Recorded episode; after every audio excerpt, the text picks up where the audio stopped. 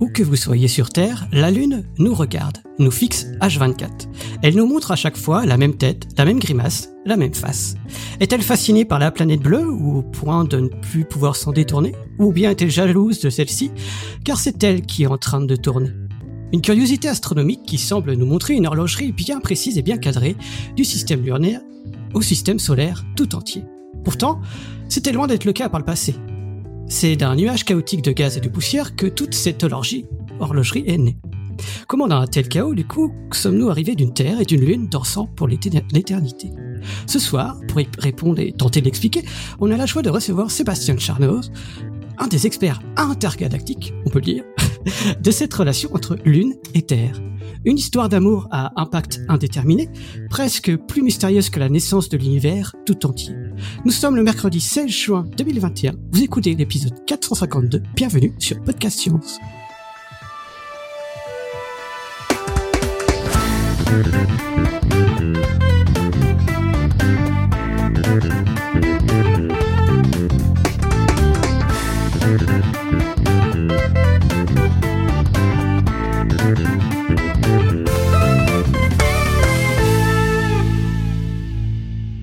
Et ce soir, en tour de table virtuelle, nous avons Alexa depuis Los Angeles. Salut tout le monde. D'une autre face de la Terre, on a Eléa depuis Strasbourg. Salut. Pascal, pas très loin depuis l'Alsace. Salut tout le monde. Notre invité, c'est bien Charnos depuis Paris. Salut. Moi-même depuis Perdiville. Et puis Johan depuis Paris, qui va nous présenter un peu les recherches que nous fait Sébastien Charnos. Bonsoir à tous. Eh bien, euh, merci Cléora pour euh, cette introduction euh, très poétique. Et euh, donc oui, je, je, voulais recevoir euh, Sébastien euh, depuis assez longtemps. tu es enseignant chercheur à l'université de, de Paris, anciennement au Paris Diderot, anciennement université Paris 7. Et c'est aussi l'université de Pierre Kerner, alias Topo sur notre podcast. Et c'est d'ailleurs par ce biais que tu nous as contacté il y a deux ans pour nous dire que tu, tu appréciais beaucoup les, les interventions de Pierre sur le podcast. Et, euh, et, donc avec un petit peu de retard, euh, j'ai enfin réussi à te, te, recevoir sur le podcast. Et, euh, et, donc tu es spécialiste de beaucoup de choses, on va en parler ce soir, mais en particulier de la, la formation de la Lune, la formation des satellites et de la formation de la Lune. Et je, je voulais, euh, c'est vers ça que, que, va tendre cette émission. Mais donc pour comprendre un peu et pour donner un peu d'échelle à, à, nos auditeurs, je vous propose de parler de un petit peu de formation de système solaire, de formation des satellites et puis de, de, des satellites en général, et puis de, de finir euh, une grosse partie sur la Lune à la fin pour euh, comprendre comment est-ce que ça arrive. Et du coup, je vais commencer par une question assez classique sur le podcast. Euh, quel est le, le parcours qui te mène à devenir enseignant-chercheur à l'université Paris Diderot Et puis, je sais aussi que tu es chercheur à l'Institut de physique du globe de Paris. Et donc, pourquoi un astrophysicien fait de la recherche à l'Institut de physique du globe Pourquoi Qui serait plutôt, euh, j'imagine, de la géologie? Ouais, bah déjà, euh, déjà première, chose, je voulais vous remercier pour votre invitation, qui me touche beaucoup.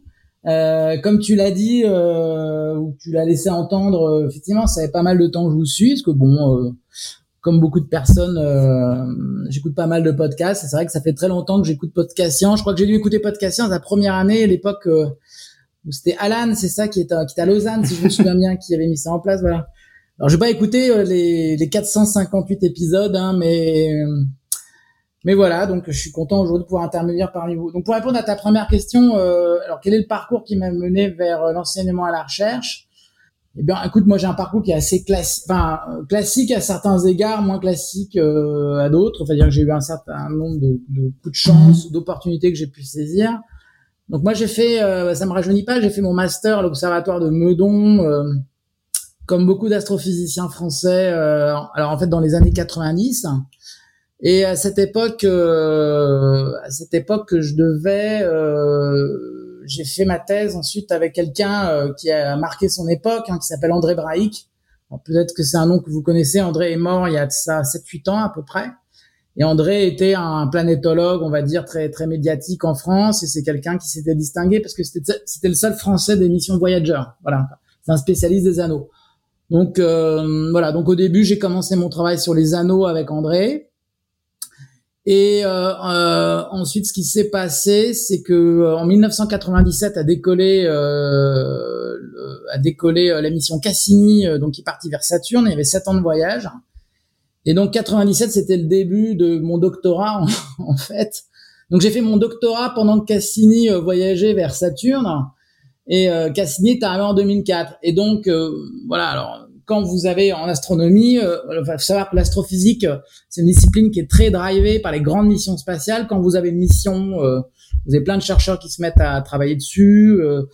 ça ouvre des contrats, ça ouvre des postes, enfin toutes ces choses-là. Et donc, vers 2001 à peu près, les gens commencent à se dire oh là là, mais il faudrait recruter des gens pour pouvoir exploiter les données de la mission Cassini. Parce qu'André, avec qui je travaillais, faisait partie de l'équipe d'imagerie. Puis il y, il y avait d'autres instruments euh, enfin, il y avait pas mal, de, il y avait beaucoup de collaborations françaises, euh, en particulier de l'Observatoire de Meudon, voilà. Et donc finalement, euh, voilà, bénéficiant de ce contexte, euh, l'université Paris Hydro avait ouvert un poste d'enseignant-chercheur spécifiquement pour travailler sur la mission Cassini. Et puis moi, comme j'avais bossé sur les anneaux de Saturne et la formation planétaire, c'était mes deux spécialités. Eh bien, euh, j'ai, en fait, j'étais recruté en fait finalement assez rapidement. Hein. Je devais partir en postdoc en Suisse avec un formidable chercheur qui s'appelle Willy Benz, un grand spécialiste de formation planétaire et le leader de la mission Keops aujourd'hui. Mais euh, j'ai été recruté et en même temps après j'ai voulu repartir en Suisse, mais j'étais rattrapé par le service militaire. Donc, euh, donc finalement, euh, bah, voilà, donc je suis pas arrivé. Et mais donc voilà, c'est comme ça que je suis entré dans le, le, le beau métier de l'enseignement et de la recherche. Voilà. Et pour l'Institut de physique du globe, qui est aussi ton, ta autre casquette. Oui, oui. Donc, si tu veux, voilà. Donc, moi, j'ai euh, axé euh, ma recherche principalement sur la formation. Ben, j'ai fait vraiment deux choses. Hein. J'ai travaillé dans l'émission spatiale dans Cassini. J'ai beaucoup travaillé sur les anneaux. J'ai travaillé sur la formation des satellites.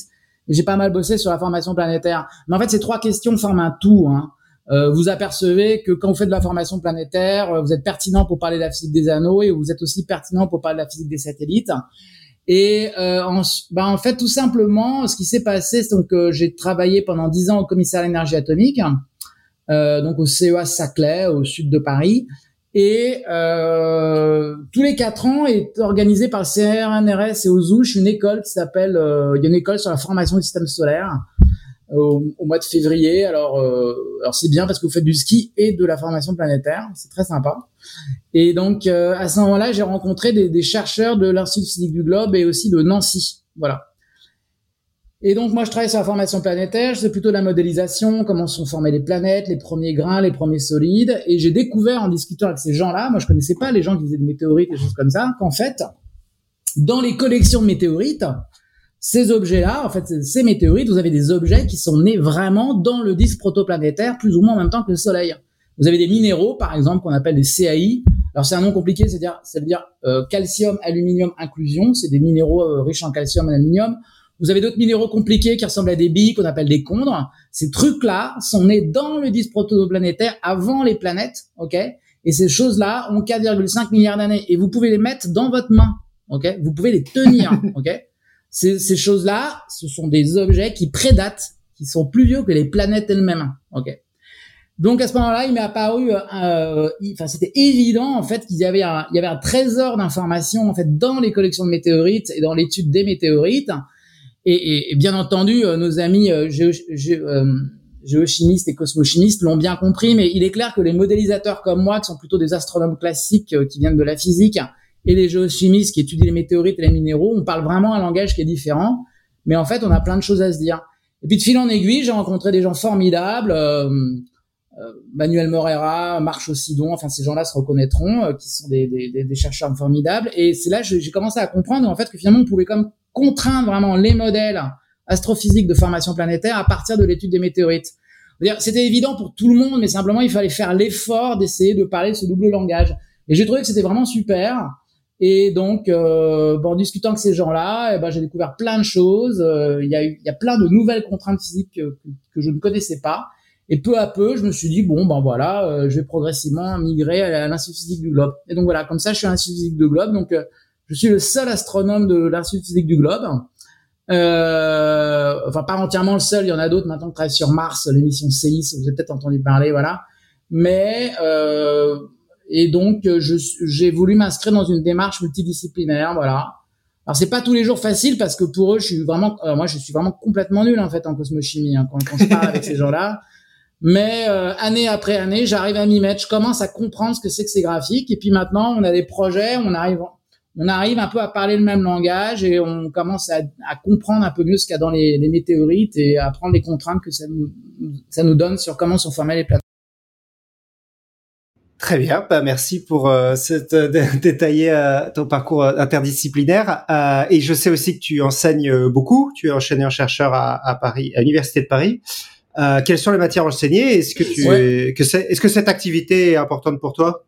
Ah oui, oui. l'enseignement, c'est c'est quelque chose de formidable. Hein. Alors c'est ben, c'est quelque chose dont on adore se plaindre hein, quand on fait de la recherche, mais mais l'enseignement est quelque chose de formidable. Oui, ben en fait, en France, l'astrophysique c'est considéré comme une discipline de la physique. Hein, donc en fait, je suis considéré comme un physicien, donc j'enseigne la physique. Alors j'enseigne plein de choses en physique. J'ai fait la thermodynamique, la mécanique, des choses comme ça. J'ai beaucoup enseigné aux licences. J'ai monté des parcours. Mais je pense que l'enseignement dans la vie, euh, bon, au-delà de, de, mon simple parcours, je pense que c'est vraiment très important dans, dans la vie de tout chercheur, que ce soit astronome ou pas. Parce que premièrement, il y a quelque chose que j'ai toujours remarqué, c'est quelque chose que m'avait dit André, mais je trouve que c'est toujours très clair. En fait, on ne comprend bien un sujet que, que, que quand on est capable de l'enseigner, quoi. Et, et, avec du recul, honnêtement, je peux vous dire que j'ai compris la. J'avais l'impression quand j'étais en thèse, j'avais compris la mécanique ou la thermodynamique ou des sujets comme ça, voilà, parce que bon, j'ai un parcours physicien. Mais finalement, c'est bien des années plus tard que j'ai l'impression d'avoir vraiment compris. C'est quand j'ai commencé à l'enseigner, quoi. Voilà. Donc déjà, je vous avouerai que ça, l'enseignement, c'est fondamental pour solidifier ses connaissances parce que ça vous oblige à réinterroger vos connaissances en permanence et puis aussi dans la vie d'un chercheur, faut pas se leurrer. Ben, je pense que d'après ce que j'ai compris, pas mal d'entre vous euh, sont des gens du milieu de la recherche. En fait, on n'est jamais toujours productif, quoi. On n'est jamais toujours productif. Euh, il y a des moments dans la vie, ben on sait pas pourquoi, mais les idées viennent pas. Puis il y a des moments dans la vie, euh, bah ça fuse parce qu'il y a un bon contexte. Et je trouve que euh, le métier d'enseignant-chercheur fait un très bel équilibre euh, entre ces deux aspects. C'est-à-dire qu'il y a des moments où ben en recherche, vous êtes moins performant. Alors, euh, ben, au lieu de vous apitoyer, c'est des bons moments pour euh, investir sur l'enseignement. Puis il y a des moments où la recherche va un peu mieux et dans ce cas-là, peut-être c'est euh, peut-être vous investissez un peu moins sur l'enseignement et vous remettez sur la recherche. Je trouve que ça permet de faire une bonne balance, quoi. Voilà. Donc, euh, donc appel à tous ceux qui veulent, qui hésitent entre le CNRS et les métiers d'enseignant-chercheur. Voilà. Et puis euh, voilà, euh, souvent la recherche, il suffit pas de dire tiens bon alors maintenant je cherche, je vais trouver un truc. C'est pas du tout comme ça que ça marche. Quoi. En général, ça vient quand vous attendez pas en général. Voilà. Euh, très bien, bah, passons au sujet de ce soir. Donc on va on, va finir sur la lune, c'est ça le sujet de ce soir. Mais euh, je propose de, comme tu as dit, tout est lié. Je commence de propose de commencer un peu au début.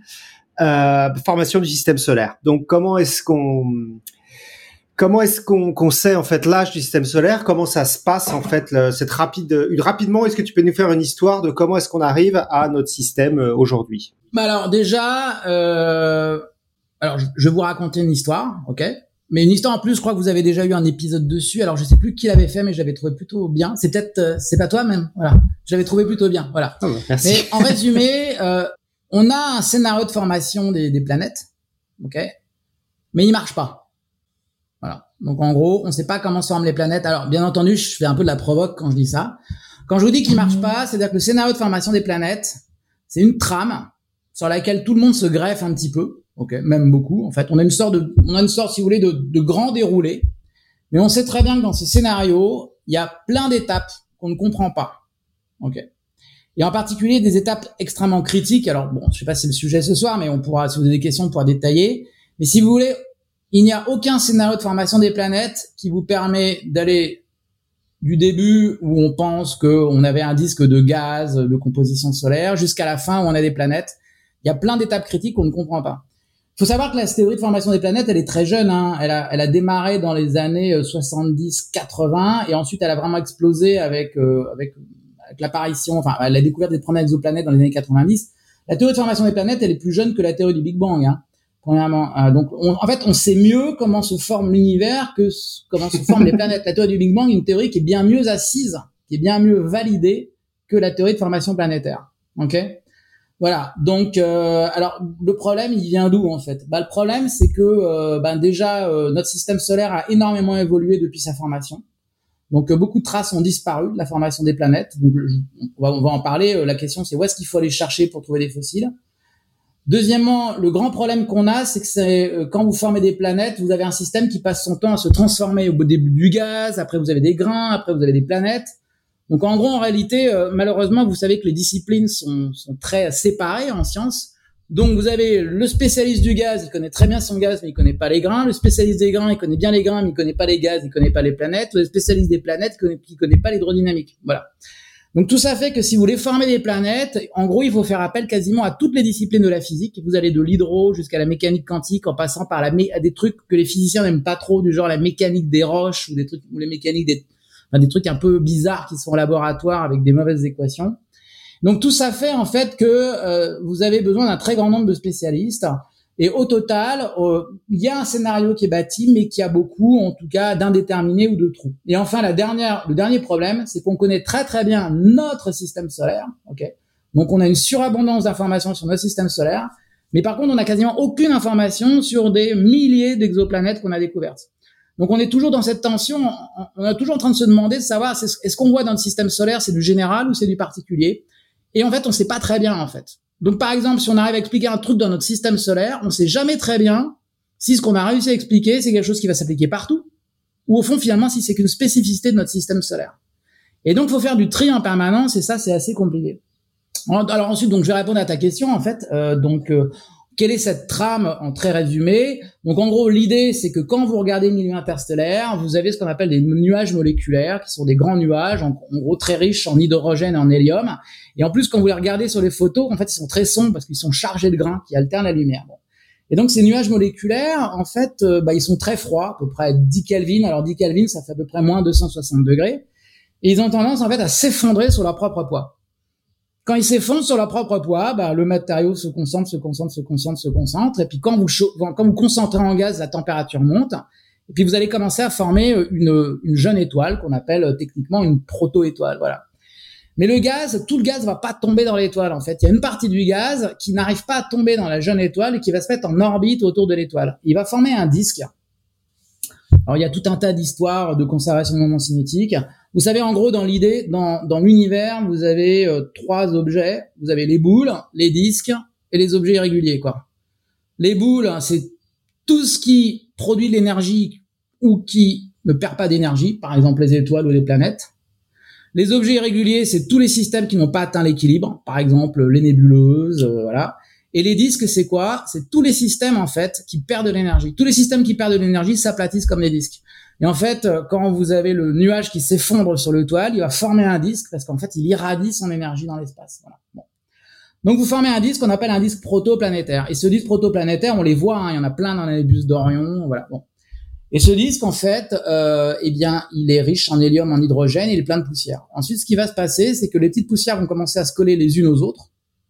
Alors, on ne sait pas très bien, on a plein d'idées, mais bon, on a l'impression que ça doit marcher. Ensuite, ces petites poussières vont former des espèces de petits, de petits cailloux. Et ces cailloux vont commencer à s'agglomérer pour former des gros objets kilométriques qu'on appelle des planétésimaux. Voilà. Puis ensuite, les planétésimaux vont se coller pour former des protoplanètes. Et enfin, les protoplanètes vont s'assembler pour former des planètes. Voilà, ça c'est un peu l'idée, mais il faut savoir qu'à chacune des étapes dont je vous ai parlé, il y a énormément de développement théorique, parce qu'on a beaucoup de mal en fait de passer d'un objet à l'autre. À chaque fois, il y a toujours des pas mal de pas mal de problèmes en fait. Voilà, et tout ça prend à peu près euh, former une former des planètes, ça va prendre typiquement euh, 100 millions d'années. Voilà, euh, alors que le système solaire a 4,5 milliards d'années. D'accord, donc on a un système qui est plutôt euh, stable, euh, vieux maintenant par rapport à. Oui, voilà. alors en fait, comment est-ce qu'on sait que le système solaire a 4,5 milliards d'années? En fait, tout ça, enfin, tout simplement, si je puis dire, c'est l'âge des plus vieux minéraux qu'on a jamais trouvés. En fait, quand vous prenez certaines météorites, hein, vous avez vous avez des petits minéraux blancs euh, donc qu'on appelle justement qui sont riches en calcium, c'est pour ça qu'ils sont blancs, en calcium en aluminium. Et ces petits minéraux, c'est vraiment les objets les plus vieux qu'on a jamais mesurés en fait quoi. Et euh, leur âge, c'est 4,566 milliards d'années. Et, pourquoi on pense que c'est l'âge du système solaire? Et eh ben parce qu'en fait, à côté de ça, vous avez euh, les modèles de formation du Soleil euh, d'évolution stellaire qui vous disent que le Soleil doit avoir lui-même à peu près 5 milliards d'années. Donc il y a un bon match en fait entre les deux, entre l'âge de ces minéraux et l'âge des minéraux, il est mesuré, c'est pas un modèle, hein, c'est une vraie mesure. Alors que l'âge du Soleil, c'est modèle, hein, c'est modèle dépendant. Ok, mais comme il y a un bon match entre les deux, tout ça l'air relativement cohérent. Et donc aujourd'hui, c'est presque une convention hein, en fait. On place le T égale 0 du système solaire à l'âge de ces de ces minéraux qu'on appelle les CAI, donc 4,566 milliards d'années. Et il faut savoir que par exemple la Terre a à peu près 100 millions d'années de moins, la Lune a à peu près non voilà 50 millions d'années de moins, la Lune 100 millions d'années de moins. Donc ça a l'air d'être vraiment la borne supérieure de tout ce qu'on voit dans le système solaire. Et, voilà. Et donc, c'est comme ça qu'on dit que le système solaire a 4,56 milliards d'années. Donc, tu as, parlé un petit peu d'exoplanètes. donc, je, je, voulais le, rappeler. Du coup, c'est des étoiles qui, des planètes qui tournent autour d'autres étoiles. Ah oui, pardon, bien sûr. Euh, voilà, donc euh, on en connaît maintenant 4400, j'ai été regardé hier. Alors ça change euh, tous les jours, hein, donc c'est comme les cours de la bourse, mais enfin ça monte toujours. Euh, oui, c'est pas comme les cours de la bourse. La différence des cours de la bourse, voilà. Euh, et donc elles évoluent dans 3200 systèmes parce qu'en fait on sait aussi qu'il y a il y a beaucoup de systèmes où on a découvert euh, plusieurs, ouais, jusqu'à 7 je crois, Trappist. Euh... Ouais ouais, je crois que c'est Trappist euh, qui a le record. Alors je me trompe peut-être, mais il me semble bien que c'est Trappist qui a le record. Ouais, ouais, ouais tout à fait. Ouais. Et, euh, et, donc, bah, je voulais donc t'en as un petit peu parlé, mais je, je voulais un peu savoir. donc, la première exoplanète, c'est relativement récent, c'est 95, donc il y a 25 ans. Euh, qu'est-ce que qu'est-ce que la découverte en fait de ces nouvelles planètes a, a aidé à notre compréhension de notre propre système? Et, euh, et, comment ça l'a même influencé en fait? Comment ça a changé notre notre façon de voir notre système? Quand Michel Meyer et Didier Queloz ont, découvert la première exoplanète, ils ont trouvé un objet euh, qu'ils attendaient pas, enfin que personne n'attendait en fait en réalité. Euh, voilà, en fait, ce qui, leur découverte, ça a été, euh, ils ont mis en évidence un objet de la taille de Jupiter et qui orbite, donc la taille, donc un gros objet, hein, taille de Jupiter et qui orbite, euh, je crois, alors j'ai plus le chiffre exact, mais en tout cas c'est à l'intérieur de l'orbite de Mercure, peut-être même une fraction de l'orbite de Mercure. Là, j'ai pas exact le chiffre exact en tête. Et ça, c'était, alors, alors au début on les a pas cru, ok, mais bon, la mesure était sérieuse. Euh, ensuite, pendant 5-6 ans, tout le monde a mis c'est pas possible, c'est peut-être une perturbation. Ils utilisaient ce qu'on appelle une mesure par effet Doppler, donc c'est la spectroscopie. Donc on s'est posé la question si ça pouvait pas être des mouvements de la surface de l'étoile qui auraient imité euh, la signature d'une planète. Bon, et puis euh, finalement, euh, finalement non. Et, et, donc la découverte a été confirmée indépendamment par d'autres instituts. Et si, voilà, ce que ça nous a montré, c'est qu'en fait, la diversité des planètes dans la galaxie est bien plus grande que ce qu'on trouve dans le système solaire. Vous auriez dit à un chercheur dans les années 90, est-il possible d'avoir un Jupiter plus près, enfin, à la distance de Mercure? Tous les chercheurs en formation planétaire, vous auriez dit non. Alors non, tout simplement pourquoi? Parce que pour former Jupiter, Jupiter c'est très gros, c'est plein craqué de gaz, donc il faut beaucoup de gaz. Et où est-ce que vous avez beaucoup de gaz froid pour former Jupiter? Eh ben c'est pas la distance de Mercure. Il faut former Jupiter très loin, typiquement à 5, 10 fois la distance Terre-Soleil. Voilà. Mais cet objet, il était là. Et donc, ce que ça nous a permis de comprendre, enfin, ça forcé des développements théoriques, mais en fait, ces développements théoriques, de manière intéressante, ils avaient été faits bien avant. Mais simplement, les gens sont allés chercher dans d'autres disciplines, en réalité. Parce que ça, les gens ont dit, mais alors, comment c'est possible? Il est clair que ce Jupiter chaud ne s'est pas formé sur place. Et on s'est dit, mais comment est-ce que c'est possible? de pas former un Jupiter loin, parce qu'il faut bien le former, on voit pas comment le former autre part que loin, mais comment le rapprocher au niveau de Mercure, par exemple. Et c'est là où, en fait, il y a eu un corpus de connaissances gigantesque qui, a, qui s'est formé à ce moment-là, c'est toutes les théories de migration planétaire. Et ces théories de migration planétaire, en fait, elles viennent d'où? Bah, Les gens sont allés chercher dans la physique des anneaux planétaires. Parce que dans les années 80, sur un sujet complètement différent, on avait compris que les satellites de Saturne migraient dans les anneaux de Saturne. Vous avez un disque dans lequel vous avez des objets qui bougent dans les anneaux de Saturne. Et vous avez un très grand chercheur qui s'appelle Peter Goldreich, qui est un peu à l'origine de toute cette théorie, puis un autre grand chercheur qui s'appelle euh, Tremen, voilà.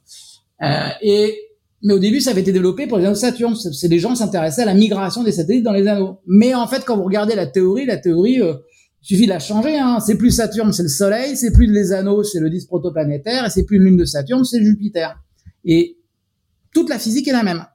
Et les gens ensuite sont allés repêcher toutes ces théories qui avaient été pondues dans les années 80 euh, pendant l'émission Voyager et se sont aperçus en fait que ça s'appliquait très bien pour la formation planétaire. Et ce que les gens ont compris, c'est qu'en fait quand Jupiter se forme ou quand une planète comme Saturne, Uranus et Neptune se forment, et ben en fait elle doit, enfin elle doit. Alors le problème c'est qu'il y a plein de petits problèmes. elle doit, c'est-à-dire elle doit en théorie, sauf chez nous en fait, sauf dans notre système solaire et c'est bien ça le problème qu'on a toutes ces grosses planètes qui se forment, les protoplanétaires, planétaires, elles doivent, elles doivent migrer très vite vers leur étoile. Et en fait, on a compris que cette idée très simple sur laquelle tout le monde était parti sans réfléchir dans les années 70, 80, 90, qui était que les planètes se formaient là on les voit aujourd'hui, en fait c'est faux. La plupart des planètes se déplacent et leur sens de déplacement préféré, c'est en direction de l'étoile. Au point même où il est très probable que on pense que la plupart des systèmes planétaires ont perdu plein de planètes. Plein de planètes ont dû tomber dans leur étoile. Voilà. Parce que la, la grosse question, c'est bon, alors la migration planétaire, est-ce qu'il y a un moyen pour la stopper? On sait pas bien stopper la migration planétaire. Alors il y a des théories avec le bord du disque, etc. Mais enfin, c'est pas très clair. Alors, alors, on se trouve dans une situation extrêmement paradoxale et très drôle. C'est-à-dire que cette belle théorie semble très bien marcher pour les systèmes exoplanétaires, c'est-à-dire qu'on a découvert en fait depuis plein de Jupiter chauds, plein de Neptune chauds, etc. Et donc les gens disent bah voilà, bah, c'est très simple, ça s'est formé très loin et badaboum, ça s'est rapproché du Soleil. L'explication, il y a qu'à aller voir Goldreich et Tremen. Voilà. Mais il y a un endroit où on a l'impression soit soit que ça s'est pas passé, mais en, ou si ça s'est passé, ça s'est passé de manière extrêmement différente. Et cet endroit, c'est notre propre système solaire. La théorie de migration planétaire explique très bien les exoplanètes, donc 4000 objets, sauf un système, le nôtre. Et là, on est bien embêté, on est bien embêté parce que maintenant, alors, on, on, enseigne aux étudiants la théorie de migration planétaire, on leur explique que ça marche partout, et ensuite après on leur expliquer qu'en fait, ça peut-être, ça, par contre, ça peut-être pas marché chez nous. Alors voilà, il est sûr que pour notre système solaire, il n'est pas du tout clair si Jupiter a migré ou pas. Alors il y a des gens qui disent que Jupiter s'est formé plus loin, mais pourquoi est-ce que Jupiter s'est arrêté là où il est aujourd'hui On ne sait pas très bien. Et ensuite, aussi, ça va même plus loin. S'il y avait eu des planètes géantes qui avaient migré jusqu'au Soleil, on ne serait pas là aujourd'hui. Il n'y aurait pas de Terre, il n'y aurait pas de Mars, il n'y pas de il n'y aurait pas de Mercure, il n'y aurait pas de Vénus, parce que quand une planète géante migre, elle détruit toute la structure du système sur son passage. Donc, il y a quelque chose qui s'est pas passé dans notre système solaire, mais qui s'est passé dans les exoplanètes. Et ça, pour l'instant, alors bien entendu, il y a des gros débats, mais c'est pas du tout clair. Voilà. Donc, en même temps, vous voyez la, voilà, premièrement. Et la deuxième chose, je serai beaucoup plus rapide. Ce que nous ont permis de, de découvrir les exoplanètes, c'est qu'en fait, la diversité des planètes est beaucoup plus grande. Vous avez des planètes euh, qui ressemblent à des Neptunes, mais qui sont à la position de Vénus. Vous avez peut-être des planètes recouvertes d'eau, vous avez des super terres, des planètes qui sont peut-être deux fois plus grosses que la Terre. Vous avez peut-être des super terres euh, recouverts d'une atmosphère aussi grosse que Neptune, etc., etc., etc. Donc en fait, finalement, il y a une diversité, une richesse planétaire euh, dont on n'a pas idée si on se contente d'organiser un système solaire. Euh, du coup, on a une, une question dans la chatroom, euh, donc j'allais en parler, mais du coup, elle est très bien, celle de Nive, qui dit est-ce qu'on n'aurait pas un biais parce qu'on n'a pas trouvé d'autres systèmes, mais qu'il en existe beaucoup? euh, donc un biais observationnel qui fait qu'on a l'impression que. Alors c'est une très bonne question, mais en fait le, biais dans les exoplanètes, il est absolument gigantesque en fait. Il est absolument gigantesque parce que le, problème qu'on a, c'est qu'effectivement donc euh, il y a deux grandes techniques de détection. Vous avez ce qu'on appelle les transits. Donc en gros les transits, ça consiste à voir une éclipse. Alors le truc c'est que bah si vous voulez voir une éclipse, il vous faut euh, ce que ce que vous arrivez à voir, c'est une grosse planète très proche de son étoile. Voilà. Donc euh, si vous prenez, vous n'arrivez pas à avoir une petite planète loin de son étoile. Donc les transits, vous êtes biaisés vers les grosses planètes proches de l'étoile. Et vous avez une autre technique qui s'appelle les vitesses radiales, euh, qui consiste à mesurer la, la comment dire la, la perturbation, euh, l'accélération sur l'étoile. Et la, la, méthode des vitesses radiales aussi, euh, c'est embêtant aussi, elle est aussi sensible, exactement la même chose, c'est-à-dire les grosses planètes proches de l'étoile. Donc en gros, si vous avez un gros objet proche de l'étoile, vous le détectez. Mais si vous avez un, un objet plus petit loin de son étoile, vous le détectez pas. Et c'est extraordinaire. Quand vous regardez le catalogue d'exoplanètes, il est dominé par les gros objets proches de leur étoile. Voilà. Alors, bien sûr, ça n'abuse personne et euh, tout simplement, ça veut dire que vous détectez majoritairement le type d'objet auquel vous êtes le plus sensible. Bon, et toute personne qui a fait un peu d'instrumentation, d'astronomie ou dans n'importe quel domaine des sciences, sait bien que euh, tout détecteur a une gamme de sensibilité dans, préférée. Bon. Alors, il est clair qu'aujourd'hui, un, en fait, on pourrait poser la question dans ce sens-là. Est-ce qu'on serait capable de détecter notre propre système solaire? Ben aujourd'hui, la réponse en fait est plutôt non. On va dire qu'on est vraiment en limite de détection. C'est-à-dire Mercure, on serait impossible à détecter, elle est trop petite. Vénus, ça, c'est limite. La Terre, la Terre, on pourrait peut-être la détecter en transit, mais le problème c'est que la Terre tourne tellement lentement, qu'il faut attendre un an entre deux passages de la Terre devant l'étoile, qu'il faut des programmes d'observation extrêmement longs. Jupiter, c'est limite, Saturne, Uranus, Neptune, aucune chance de les détecter. Donc, ça, c'est un des grands points d'interrogation. On ne trouve pas de système qui ressemble au système solaire parce qu'il n'existe pas ou parce qu'on ne le détecte pas. Voilà. Alors, je pense que dans dix ans, on saura. Dans dix ans, on saura. Mais aujourd'hui, c'est sûr qu'on est un peu au milieu de, au milieu, au milieu du guet, quoi. Voilà moi, j'avais un, parallèle à faire avec ce que tu disais, euh, et je trouve c'est super intéressant sur ces limites de détection, qui est, euh, on a exactement les mêmes problématiques pour détecter euh, la vie extraterrestre, notamment. On est extrêmement limité par ce qu'on connaît, donc on cherche le point de données qu'on connaît, qui est la vie telle qu'elle est sur Terre, mais en fait, elle peut être différente, et on est aussi extrêmement limité par ce qu'on peut voir et ce qu'on peut détecter en termes de, ouais, de d'ADN, d'ARN, de, cellules, etc. Donc je trouve que c'est super intéressant de voir qu'on a exactement la même chose pour détecter les nouveaux mondes. Oui, alors euh, euh, André, donc mon ancien directeur de thèse, il avait une, petite blague qu'il adorait, qu'il adorait faire en cours, mais je pense que euh, on l'avait fait carrément dans, enfin dans beaucoup de cours en physique en fait. Donc je sais pas, c'est spécifique, voilà. c'est donc c'est quelqu'un qui, qui, qui, a perdu ses clés, il est dans une rue et puis et puis il y a un réverbère et puis un faisceau de lumière. Et donc il, il, cherche ses clés juste sous le réverbère. Puis un autre lui dit mais peut-être vous pouvez chercher ailleurs. Euh, peut-être que vos clés vous les peut-être perdues. Et il dit mais non mais le truc c'est que je ne regarde que sous le réverbère parce que ailleurs euh, je ne vois rien. Voilà. Et donc c'est exactement la situation. C'est-à-dire qu'en fait vous cherchez quelque chose, mais simplement le seul endroit où vous pouvez chercher c'est là où vous avez un outil pour observer. Quoi. Voilà. Donc vous pouvez imaginer que ce soit ailleurs, mais vous n'avez pas quand tant que vous n'avez pas l'outil pour aller explorer, ben vous êtes limité. Quoi. Voilà. Euh, très bien. Bah, donc maintenant on va passer à Maintenant qu'on a vu donc un peu la, formation du système solaire et les planètes, on va passer aux satellites. Euh, est-ce que tu peux nous définir ce que c'est qu'un satellite clairement déjà? Et est-ce que c'est commun Est-ce que c'est quelque chose que est-ce qu'on pense que toutes les exoplanètes ont un satellite par exemple? Alors, euh, alors un satellite, en fait, bon, il n'y a pas vraiment de définition. Hein, euh, il hein, n'y a, a, pas de définition si précise que, que celle des, planètes. Euh, ben, un satellite, si vous voulez, un satellite naturel, c'est un objet en orbite autour d'une planète. Voilà. Donc ça veut dire que euh, un caillou euh, peut être un satellite. Alors après, vous avez les satellites, les satellites naturels, qui sont des objets naturels, euh, la Lune, par exemple le satellite de Mars, ou, même un, parfois vous avez des, des, astéroïdes qui sont capturés de manière temporaire, et donc on dit qu'ils sont satellisés, mais pendant quelques orbites, ensuite ils s'en vont. Et vous avez les satellites artificiels. Euh, alors bien, alors ça c'est toutes les constructions humaines, hein, je crois quoi, les satellites de la météo, les satellites de la NASA, les satellites de l'ESA, les satellites militaires, voilà. Bon, alors quand je parle de satellites, là on fait des sciences, euh, de, de l'astronomie. Moi je m'intéresse pas du tout aux satellites artificiels. Moi je, m'intéresse aux satellites naturels. Alors est-ce que c'est commun? Alors alors déjà dans les satellites naturels, euh, en plus on en distingue plusieurs familles et euh, il y a ce qu'on appelle les satellites réguliers. Et c'est plutôt ça en fait euh, qu'on entend quand on parle de satellite, à moins qu'on précise. Ce qu'on appelle les satellites réguliers, c'est les satellites qui ont une orbite qui est quasiment comme un cercle, ok, et qui euh, est dans le. Alors vous savez que quand un, objet euh, décrit une orbite, son orbite est dans un plan, ok. Voilà, il est dans un plan. Euh, le cercle de la Lune s'inscrit dans un plan. Et un satellite régulier, typiquement, euh, c'est un satellite dont le plan de l'orbite est pas très loin de l'équateur de la planète. Ok. Bon. Alors, il y a quand même une, une exception notable, c'est la Lune elle-même, parce que le plan orbital de la Lune, il est, il, est pas mal décalé en fait par rapport à l'équateur de la Terre. Bon, ça c'est encore une grande question.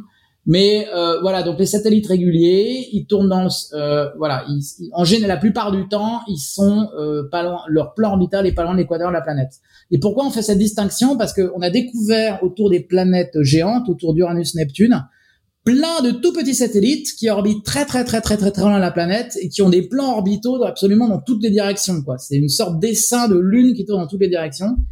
Et ça, ces objets, on pense que c'est des objets capturés. Euh, pour en reparler si vous voulez, euh, on pense que c'est des objets capturés. Donc, on distingue les gros satellites réguliers qui orbitent près de la planète, pas loin de l'équateur. Ceux-là, on pense qu'ils se sont formés plus ou moins en même temps que la planète ou pas très longtemps après. Et vous avez tous ces satellites extérieurs qui forment des essaims de satellites qu'on trouve euh, uniquement autour des planètes géantes et qu'on appelle les satellites irréguliers, qui sont en fait des résultats de capture.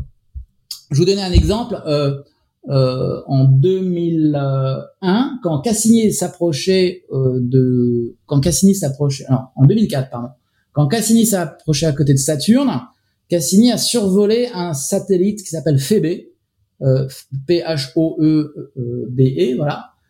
Et bon, c'est un satellite irrégulier. Et de manière très intéressante, euh, on a plein de bonnes raisons que cet objet ait été capturé et que, en fait, il s'est pas du tout formé autour de Saturne.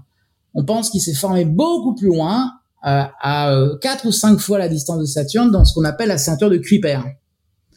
Donc, en fait, d'une certaine manière, le premier objet de la ceinture de Kuiper qui a été observé par une sonde humaine, c'est Cassini qui l'a observé en, allant vers Saturne. Alors que, alors que la grande mission qui est allée dans la ceinture de Kuiper récemment, c'est la mission New Horizon et qui a à euh, la ceinture de Kuiper qu'il y a 5 ou 6 ans. Voilà. Donc il faut savoir que les planètes peuvent aussi capturer des satellites. Mais la plupart des satellites qui nous intéressent, c'est des gros satellites réguliers, euh, comme la Lune. Alors, très rapidement, est-ce qu'il y en a, est-ce que c'est, est-ce qu'il y en a beaucoup ou pas? Ben en fait, Mercure n'en a pas, Vénus n'en a pas, la Terre en a un, c'est la Lune. Euh, Mars en a deux, c'est Phobos et Deimos. Bon, vous voyez, donc les planètes terrestres ont, pas de satellites ou très peu de satellites. Mais alors, dès que vous passez dans les planètes géantes, alors là, vous avez des dizaines de satellites. Alors là, j'ai plus le compte parce que je crois que Jupiter, euh, alors Jupiter doit avoir une dizaine de, enfin, à quatre grands satellites réguliers. Euh, mais euh, ils ont, je crois qu'au total, il y a une, dizaine en fait de satellites réguliers. Mais en plus, si vous comptez tous les petits satellites, Jupiter, je crois pas loin de, de 30 ou 40 satellites. Quoi. Saturne, c'est à peu près pareil. Et pour Uranus et Neptune, on a des dizaines de satellites, mais on sait que pour Uranus et Neptune, le compte n'est pas fini. On n'a pas trouvé tous leurs satellites. On a bonne raison de penser qu'il y en a encore d'autres qu'on n'a pas trouvé. Donc à l'heure actuelle, dans le système solaire, vous avez aux alentours de 100, 110 satellites. Euh, donc beaucoup plus que de planètes. Hein. Euh, vous avez à peu près 510 satellites qui ont été identifiés, mais on pense que le chiffre va encore monter.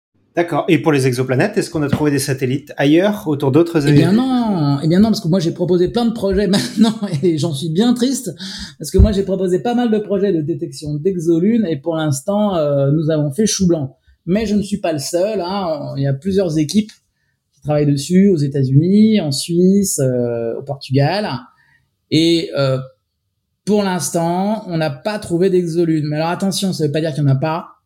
Tout simplement parce que déjà que c'est dur de trouver d'un objet de la taille de la Terre. Euh, si vous voulez trouver un objet de la taille de Ganymède, de Titan, euh, alors Ganymède et Titan, alors Ganymède qui est un grand satellite de Jupiter, Titan qui est un grand satellite de Saturne, même si vous voulez trouver un objet de la taille de la Lune, à l'heure actuelle, si vous voulez, euh, on est en dehors des capacités de détection. Qu'on pourrait trouver éventuellement, ce serait ce qu'on aurait, ce qu'on aurait bien voulu trouver, mais pour l'instant il n'y a pas de signe.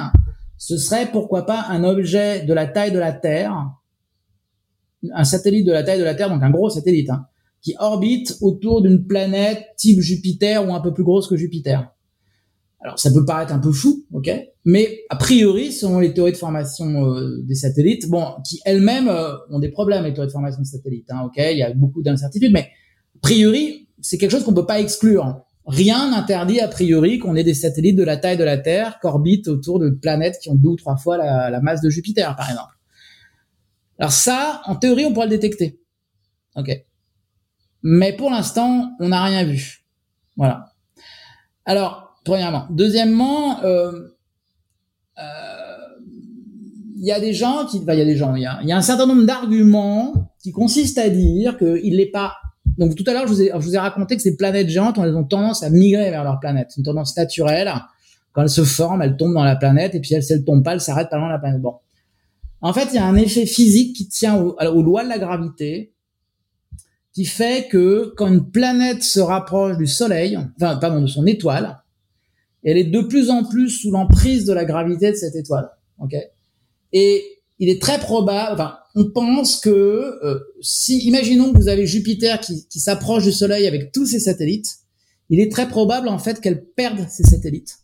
Tout simplement parce que euh, la force de gravité de l'étoile devient tellement puissante en se rapprochant de l'étoile que euh, en fait la force de gravité de l'étoile commence en fait à piquer en fait d'une certaine manière les satellites, déstabilise les satellites de la planète, ok? Et ces, satellites, alors qu'est-ce qui deviendrait Tout simplement, bah, ils quitteraient leur planète et ils se mettraient en orbite autour de l'étoile. Donc en fait, ces satellites deviendraient des sortes de mini-planètes. Ok? Donc on a un certain nombre d'arguments pour dire que quand une planète géante est vraiment très très très très très très très près de son étoile, par exemple un centième de la distance de Mercure, c'est très dur de conserver un système de satellites. Voilà. Donc on en arrive aujourd'hui un peu à la conclusion. Alors, comme on n'a rien trouvé, on commence vraiment à se demander si tout simplement cet effet de migration, en fait, n'a pas pour effet de faire perdre les satellites. Donc, ce qu'on cherche tous, en fait, c'est une grosse planète géante, mais loin de son étoile, parce que loin, elle a plus de chances de conserver ce de satellite. Le seul problème, c'est que pour trouver une grosse planète géante loin de son étoile, eh ben, c'est très dur, parce que si elle fait un transit tous les cinq ans, bah, s'il vous faut 5 euh, transits pour confirmer une planète, il faut attendre 25 ans avant de confirmer la détection de la planète. Voilà. Donc euh, trouver des grosses planètes loin, eh ben en fait ça prend un temps monstrueux d'observation et, euh, et pour l'instant ce temps ne s'est pas encore écoulé. Voilà. Donc point d'interrogation. Donc on a une autre question de Nive dans la chatroom. Tu parlais de satellites capturés. Est-ce que la Terre peut capturer des satellites? Ah oui, la Terre peut parfaitement capturer des satellites. La Terre peut capturer des satellites. Euh... Alors, c'est plus facile quand vous êtes une grosse planète. Hein, Rien, euh, voilà. Bon, en gros, la théorie de la gravité, c'est plus vous êtes gros, plus vous attirez, plus vous capturez. Voilà. Donc euh, c'est. Alors voilà. Alors après, vous avez ce qu'on appelle des captures temporaires et vous avez des captures définitives. Ok. Alors les captures temporaires, c'est quoi en fait? Les captures temporaires, c'est pas vraiment des captures. C'est vous avez un satellite. En fait, quand vous avez une planète qui orbite autour d'une étoile, la Terre qui orbite autour du Soleil, vous avez une sorte de sphère, de sphère théorique autour de la planète. C'est genre sa sphère d'attraction gravitationnelle. Alors cette sphère a un nom technique, on appelle ça la sphère de Hill, H-I-2-L. Bon, voilà. Alors la sphère de Hill, si vous voulez, c'est la sphère autour de la planète où tout ce qui passe va avoir tendance, tout ce qui passe dedans va se mettre en, avoir tendance à se mettre en orbite autour de la planète. Voilà. Bon. Alors, en fait, quand vous avez un astéroïde qui passe au voisinage de la Terre, en fait, il va faire quelques tours dans la sphère de Hill, donc il va être temporairement capturé, mais en fait, en réalité, il va pas rester. Il y a une histoire de conservation d'énergie. S'il avait assez d'énergie pour entrer, ben il aura assez d'énergie pour partir. Ok. Donc vous avez ce qu'on appelle les captures temporaires. Il va faire trois petits tours et puis s'en va. Voilà. Bon. Mais pour avoir une vraie capture, il faut en fait pour avoir une vraie capture, c'est vraiment un objet euh, arrive et blam, il se met vraiment en orbite autour de la planète de manière définitive. Là, il faut aller chercher quelque chose de plus compliqué. Et là, il faut en fait perdre de l'énergie.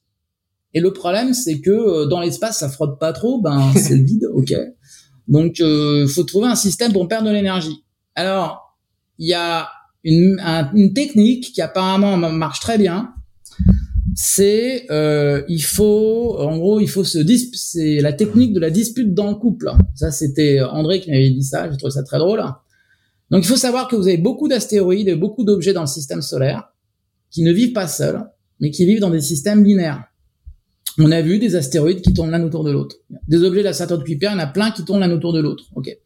Donc vous avez vous avez plein d'astéroïdes binaires, comme vous avez plein d'étoiles binaires, vous avez plein d'objets de la Saturne de Kuiper binairement. Alors maintenant, imaginez que vous avez un astéroïde binaire qui s'approche de la Terre. Donc vous avez deux satellites qui tournent l'un, euh, pardon, deux astéroïdes qui tournent l'un autour de l'autre très près et qui s'approchent de la Terre. Et s'approchant de la Terre, en fait, ce qui va se passer, c'est qu'il y en a un qui va être un peu plus attiré par la Terre que l'autre. OK? Et la Terre va déchirer le couple. Donc il y en a un qui va être attiré par la Terre et en fait, il va communiquer son, son trop plein d'énergie à son compagnon. Et là, ce qui se passe, c'est que vous séparez la paire binaire vous capturez un des deux compagnons qui va rester euh, capturé de manière permanente autour de la Terre, et le, le, compagnon non capturé, lui, repart à l'infini. Donc vous avez séparé la paire, et là vous avez fait une capture définitive. Et ça, aujourd'hui, on pense que c'est comme ça que sont capturés la, en fait, tous les satellites irréguliers des planètes géantes. Aujourd'hui, on a de bonnes raisons de penser qu'en fait, que l'écrasante que la majorité des objets de la Saturne de Kuiper, en fait, sont des objets doubles. Et on pense que quand ils sont, quand ils sont passés au voisinage des planètes géantes, la gravité de géante a déchiré toutes les paires. Et aujourd'hui, vous avez une population d'objets capturés qui ont perdu leur, euh, bah, leur compagnon, si je puis dire, et qui, eux, continuent toujours d'orbiter autour du Soleil dans le système solaire. Voilà. C'est comme ça que vous perdez l'énergie, c'est il faut casser le couple, si je puis dire. Voilà moi, du coup, j'ai deux questions maintenant. Euh, J'en ai une. Est-ce que, est-ce que tu peux nous donner la, la différence euh, juste d'ordre de grandeur, de gravité entre le, d'attraction entre le, le, Soleil, par exemple, Jupiter et la Terre? Et la deuxième question là qui m'est venue juste euh, par rapport à ce que tu viens de dire, c'est Pluton et son satellite, c'est considéré comme un système binaire, c'est ça aussi? Ouais, c'est une très bonne remarque. Mais alors ça, par contre, le problème, c'est que le mot binaire, il est un peu mis à toutes les sauces. En fait, on, on parle pas vraiment de système binaire. On parlera plutôt de planète double. Mais il y a un peu de cette idée, je, je, je suis d'accord avec toi. Alors attends, il y a plein de questions. Alors attends. Euh... Euh, oui, la, la différence d'ordre de grandeur d'attraction entre, euh, par exemple, le Soleil, Jupiter. Bon alors, bon, il faut savoir que déjà, alors Alors malheureusement, j'ai pas, euh, j'ai pas de, enfin, je pourrais trouver les chiffres si Mm. j'ai une calculatrice sous la main, mais globalement, sache que le champ de gravité le plus puissant, c'est clair, c'est le Soleil. Mm. Ok, voilà. Et il faut savoir que même quand on est en orbite autour de la Terre, si tu calcules la force du Soleil, et même moi je suis sur la Terre, toi tu es sur la Terre, ce verre posé sur ma table est sur la Terre. Bon, ce verre est attiré par le Soleil et par la Terre. Ok, bon, je peux m'amuser à calculer la force qu'exerce la Terre sur ce verre, mais je peux aussi m'amuser à calculer la force qu'exerce le Soleil sur ce verre. Tu vas voir en fait que la force qu'exerce le Soleil sur ce verre est des ordres de, c'est au moins 100 ou 1000 fois, je pense, plus grand que la force que la Terre exerce sur ce verre. En fait, on est tous sous l'emprise du Soleil. La force qu'exerce le Soleil sur toi est bien plus grande que la force qu'exerce la Terre sur toi. Mais alors tu dis, mais ouais, mais c'est bizarre, pourquoi est-ce que je suis collé sur la Terre, pourquoi je tombe pas sur le Soleil? Ben pour une raison simple, c'est que le Soleil exerce la même force sur la Terre. Donc en fait, tu tombes vers le Soleil, mais la Terre tombe avec toi. Donc de manière, on va appeler ça de manière différentielle en fait en réalité. Les deux objets chutent ensemble, ils restent collés, mais tout le monde chute bien vers le Soleil. Donc en fait ça c'est une erreur qui est très courante. On s'imagine que la Lune tourne autour de la Terre parce que la force d'attraction de la Terre est plus forte que la force d'attraction du Soleil. Ça c'est complètement faux en fait. Il suffit de faire un calcul même en, en troisième, euh, peut-être pas en troisième, mais en, en première on peut faire le calcul. En fait en réalité c'est toujours le Soleil le plus fort, mais le truc c'est que tout le monde chute en même temps vers le Soleil. Voilà. Donc euh, c'est clair, c'est plus clair ce que je. Ah oui ouais non c'est très clair et c'est c'est je trouve que ça c'est c'est très clair pour tout remettre en, en fait tout le monde chute en même temps, voilà. Donc on mais voilà on reste collés les uns aux autres parce qu'en fait on tombe en même temps. Et voilà. la même chose. et voilà.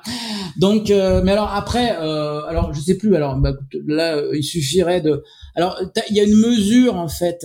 Euh, J'ai regardé mesure... rapidement si tu veux les ordres de grandeur. C'est 10 puissance 30 kg pour le Soleil, 10 puissance 27 pour Jupiter et 10 puissance 24 pour la Terre. Donc il y a un ordre 1000 à chaque fois en gros. Et donc euh, oui. Ouais, voilà, voilà, ok, voilà, on va dire un ordre 1000 typiquement quoi. Voilà quoi. Voilà. Mais euh, voilà, ce qu'il faut bien comprendre, c'est voilà, c'est qu'on est tous sous emprise en fait du soleil, quoi. Du soleil, oui. Euh, très bien, bah merci bien. Et bah donc on arrive euh, à, la, à, la, à la, le sujet de l'émission de ce soir. ah oui, ça fait quoi? Ça fait déjà une heure qu'on discute là. Je réponds euh, de manière circonstanciée aux questions. Du coup, il y a un satellite qu'on connaît bien, qu'on connaît tous, c'est la Lune. Et, euh, et d'ailleurs, on n'a qu'un seul satellite. Et du coup, bah, tu que ça, c'était une des, une des questions que je voulais te poser, mais tu y as déjà partiellement répondu. C'est assez inhabituel. Donc, euh, la plupart des, des planètes gaz, géantes gazeuses en ont beaucoup, beaucoup plus. Et, euh, et, euh, et d'ailleurs, ils sont assez différents de, des satellites de la Lune aussi. Enfin, la, pardon, des satellites de Mars. Euh, La Lune est assez différente des satellites de Mars, non? Ouais, ouais. Alors, franchement, ouais. Alors voilà. En fait, il y a une extraordinaire diversité des systèmes de satellites dans le système solaire. Alors, en fait, clairement, les satellites des planètes terrestres, c'est pas la même chose. Et le processus de formation n'est peut-être même pas le même que les satellites des planètes géantes. En fait, voilà, euh, quand vous regardez des satellites qui, qui, orbitent autour des planètes, bah non, non, je vais déjà répondre à ma question, c'est la diversité. En gros, quand on regarde les satellites des planètes géantes, donc euh, je l'avais dit tout à l'heure, vous avez des dizaines de satellites, des dizaines. Euh... Mais alors, de manière assez intéressante, alors on ne sait pas si c'est une loi, ok. Mais ce qu'on remarque, c'est que quand vous prenez la masse de tous les satellites des planètes géantes et que vous la comparez à leurs planètes, donc par exemple vous prenez la masse des satellites de euh, Jupiter, donc vous avez Io, euh, Ganymède, euh, Callisto, il m'en manque un Europe, plus tous les petits, vous obtenez à chaque fois, vous en gros si vous additionnez la masse, vous dites, vous voyez que les satellites des planètes géantes, la masse totale c'est à peu près un dix millième de la masse de la planète. Alors c'est rigolo parce que si vous faites le même exercice avec Saturne, Uranus et Neptune, vous tombez toujours autour de 1 dix millième. Vous prenez la masse de tout ce qui tourne autour de planètes géantes, et ben voilà, les satellites, vous avez voilà, vous avez obtenu ce fameux chiffre 1 dix millième. Alors est-ce que ça signifie quelque chose? En fait, on sait pas très bien. Il y en a qui disent ça signifie rien, il y en a qui disent que ça signifie beaucoup, c'est pas clair. Bon. Mais par contre, si vous faites le même exercice avec les planètes terrestres, vous obtenez des résultats complètement différents. Alors bon, bah Mercure n'a pas de satellite, donc en haut vous obtenez zéro. Idem pour euh, Vénus, ok? La Terre, vous obtenez un centième. La Lune, c'est 1% de la masse de la Terre. Alors, la Lune, elle est plus petite que Ganymède ou Io, mais quand même, la Lune, elle est comparativement à la Terre, elle est énorme. Elle représente 1% de la masse de la Terre. Si vous prenez le système, par contre, Pluton-Charon, de l'autre côté du système solaire, c'est pas 1% que vous obtenez, c'est 10%. Donc en fait, ce sont, on voit bien qu'on est complètement dans des dans des ordres de grandeur qui sont complètement différents. Les systèmes de satellites des planètes géantes, vous avez une myriade de satellites, mais au total, ça pèse que un dix millième de la masse de la planète, c'est quand même pas grand chose. Alors que pour les planètes terrestres, c'est très bizarre. Il y en a, il y a des planètes qui ont rien du tout. La Lune et la Lune et Pluton, par exemple, euh, la Lune et Pluton ont des très très gros satellites. Et c'est pour ça, donc je rebondis sur le commentaire qui m'avait fait tout à l'heure alors, on va pas parler de, de système binaire pour le système Terre-Lune, mais souvent on parle de planète double. Euh, et on, on, on, parle aussi de la même chose pour Pluton Charon. Mars, alors Mars c'est très très bizarre. Mars a deux objets qui sont Phobos et Deimos, et par contre eux ils sont très légers. Peut-être, euh, alors je sais, je crois que c'est de l'ordre de 10 6 ou 10 ah bah pardon, un dix millionième, c'est de l'ordre de un dix millionième, un millionième à un dix millionième de la masse de Mars. Je me trompe peut-être sur le chiffre, mais on, en tout cas c'est vraiment une toute petite quantité. Bon. Ces différences, euh, elles nous font penser en fait que les processus qu'ont formé les, les, satellites autour des planètes géantes doivent être très différents des processus qu'ont formé peut-être les satellites autour des planètes terrestres. Euh, parce qu'on comprend pas très bien comment on peut obtenir de telles différences. Voilà. Et, euh, et alors après, je sais plus exactement quelle était la question. Tu m'avais parlé de la diversité. Voilà, je t'ai parlé, voilà, la diversité. Donc, euh, et, et, enfin, dernière chose, très rapidement, c'est que les planètes terrestres, au plus, elles ont que un ou deux satellites typiquement. Alors Pluton, en fait, on en a découvert plus récemment. Elle a peut-être 5-6 satellites, euh, mais globalement, on n'a pas la myriade d'objets qu'on a autour des planètes géantes. Donc tout ça, ça nous fait penser qu'il n'y a sûrement pas un processus de formation de satellites, qu'il y a plusieurs processus de formation des satellites. Alors, euh, je comptais pas en parler, mais je, je pense que ça va faire peut-être réagir nos auditeurs parce que tu as beaucoup parlé de Pluton comme une planète, donc je pense qu'il va falloir clarifier ici. non, pardon, excusez-moi. Donc Pluton, alors si je, je, je non mais j'appelle ça une planète terrestre, c'est faux. C'est pas une planète terrestre. C'est ce qu'on appelle, c'est ce qu'on appelle alors, Pluton. Euh, Pluton n'est pas considéré à l'heure actuelle comme une planète, une planète. C'est ce qu'on appelle une planète naine.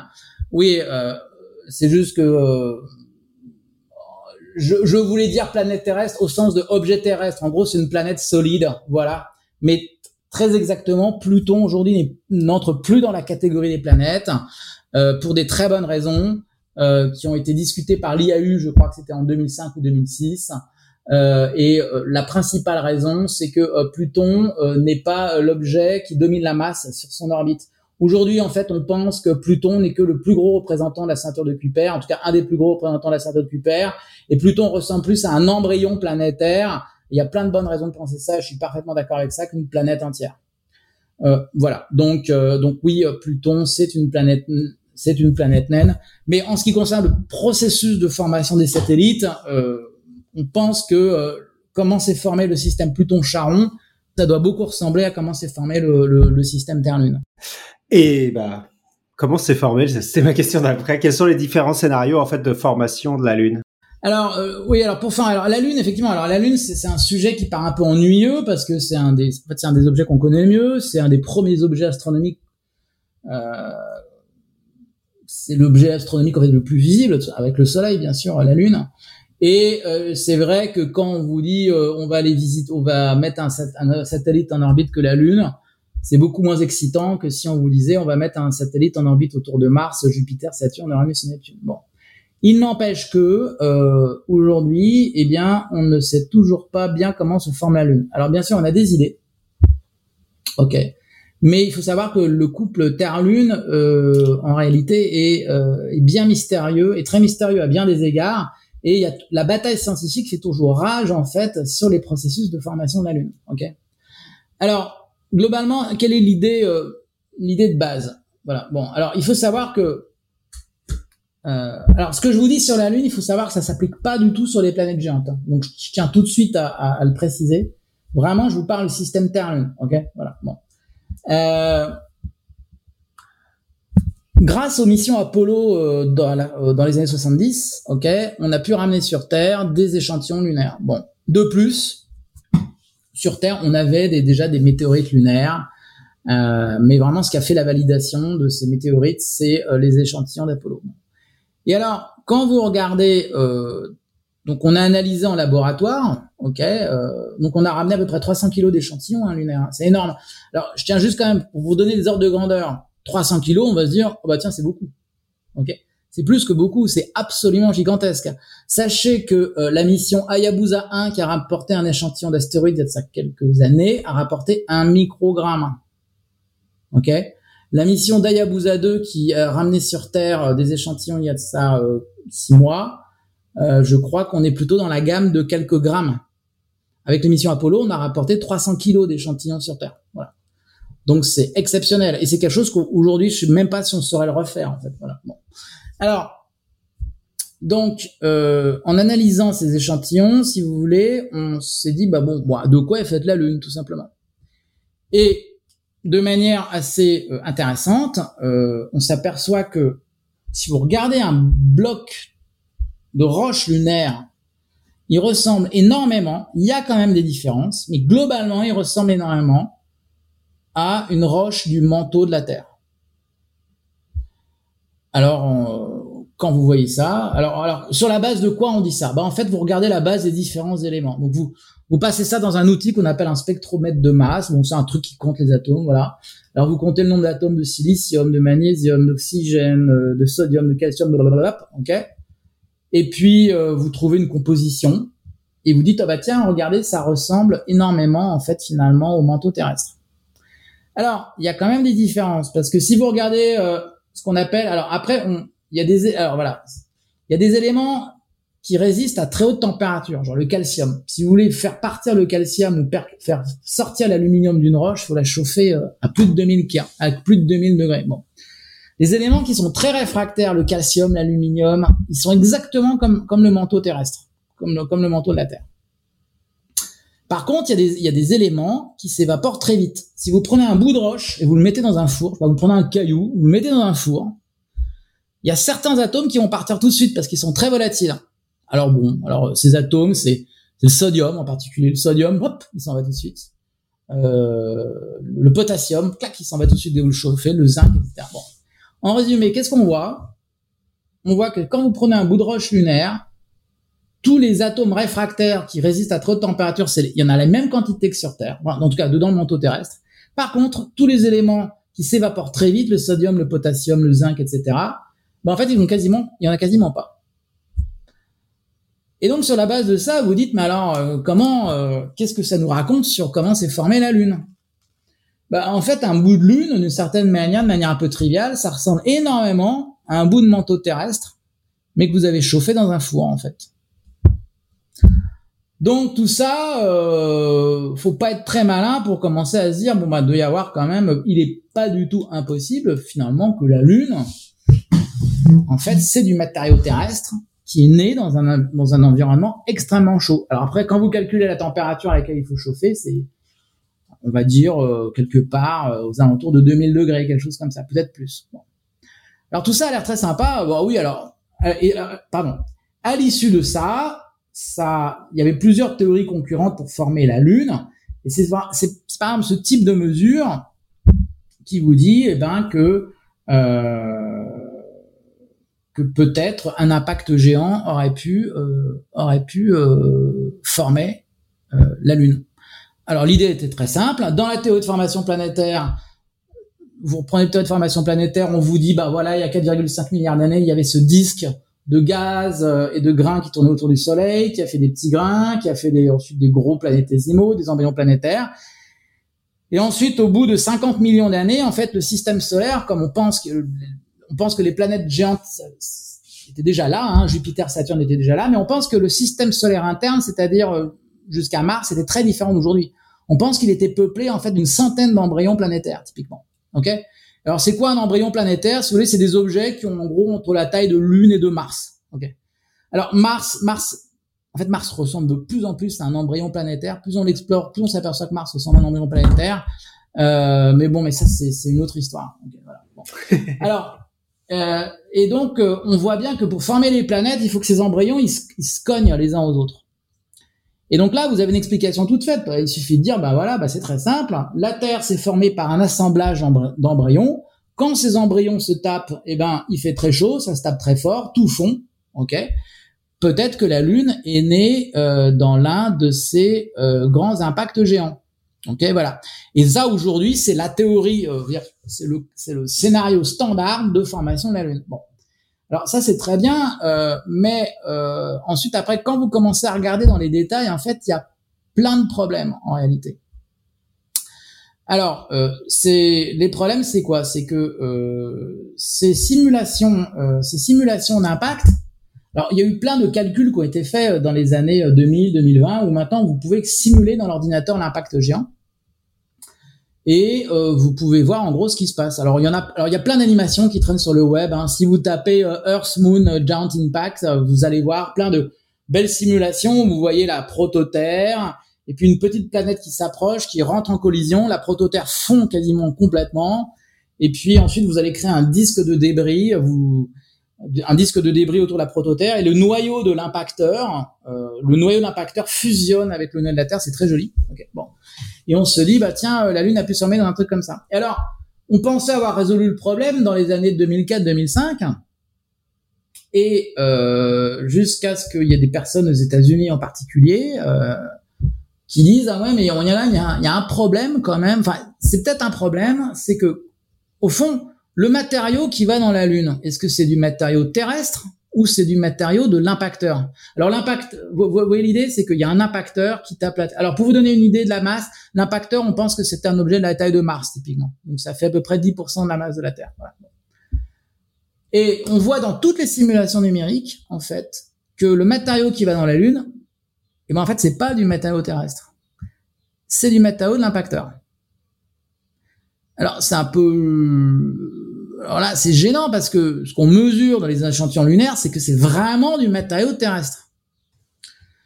Alors là, on, euh, alors là, euh, on a, euh, là, on a, on a un problème. On voit pas très bien comment résoudre le, le, le problème. C'est qu'en fait, finalement, on se dit, mais comment, alors, comment c'est possible que la Lune ressemble autant à la Terre parce qu'on devrait avoir vraiment une Lune, parce que finalement, la Lune a la même composition que la Terre.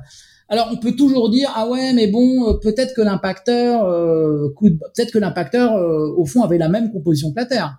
Pourquoi pas? Pourquoi pas? Alors très bien. Le seul truc c'est qu'il y a une mesure diabolique qui semble remettre ça en question.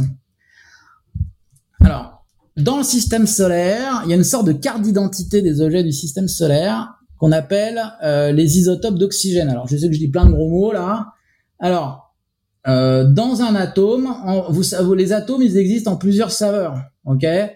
Vous avez plusieurs atomes d'oxygène, plusieurs atomes de carbone, voilà. Et, ce qui fait la différence entre deux atomes d'oxygène, ils ont toujours le même nombre de protons, ok?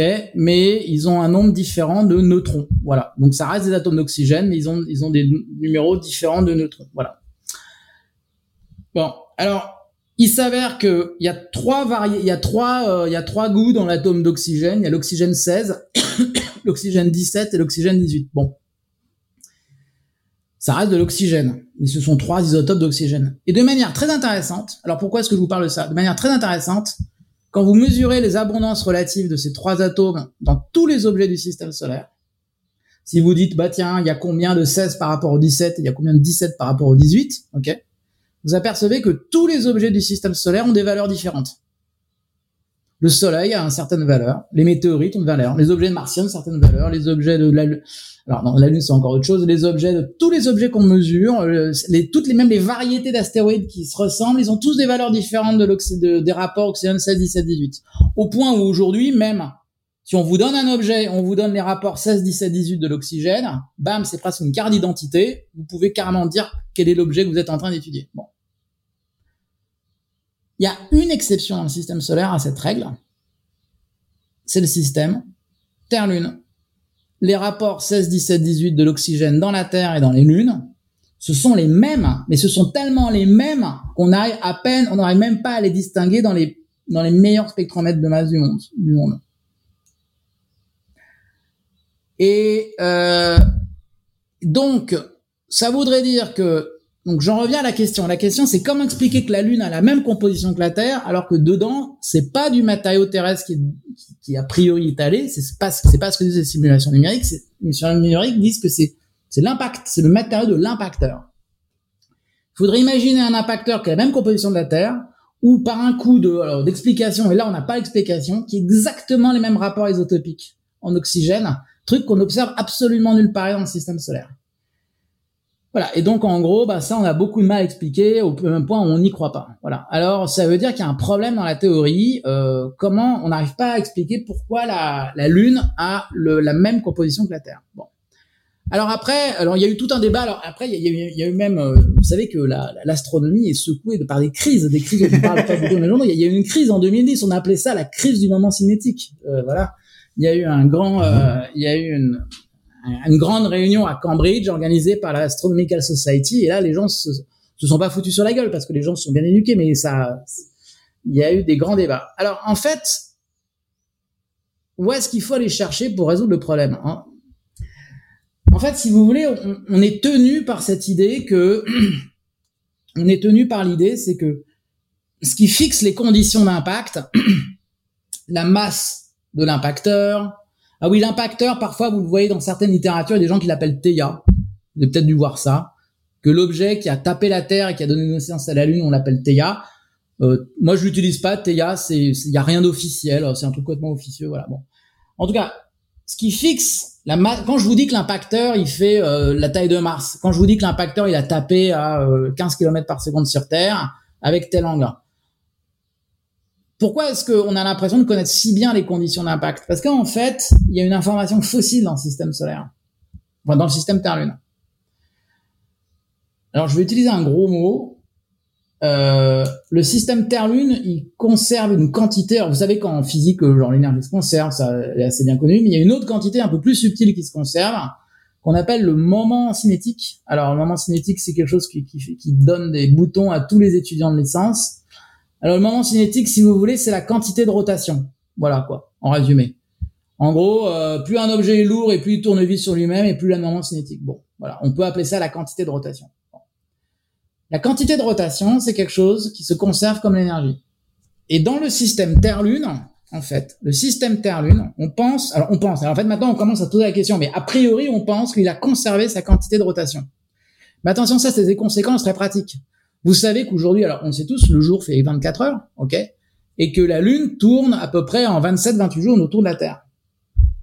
Mais ça, ça n'a pas toujours été vrai en fait. Ok, vous savez que la Lune s'éloigne.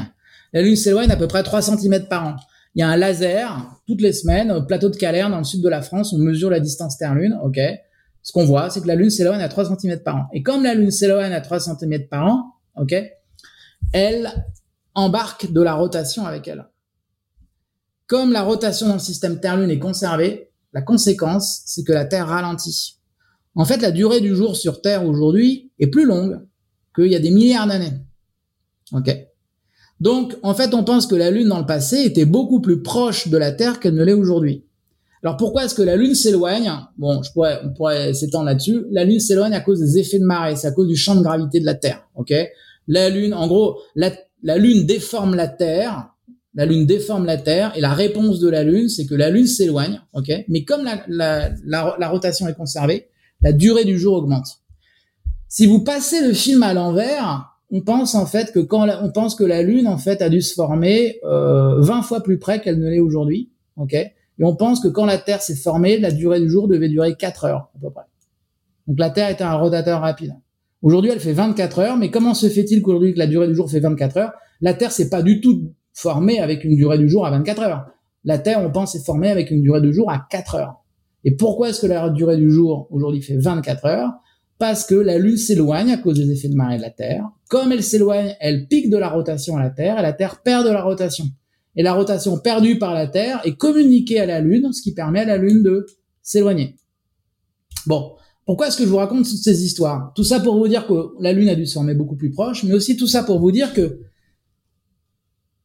cette information, la quantité de rotation dans le système Terre-Lune, c'est une, c'est une quantité qui est très contraignante pour l'impacteur qui a donné naissance à la, à, la Lune, parce qu'on pense que la quantité de rotation, elle a été donnée par cet impacteur. Quand vous avez un impact, bam, vous avez fixé toute la rotation du système Terre-Lune. Donc c'est une information fossile.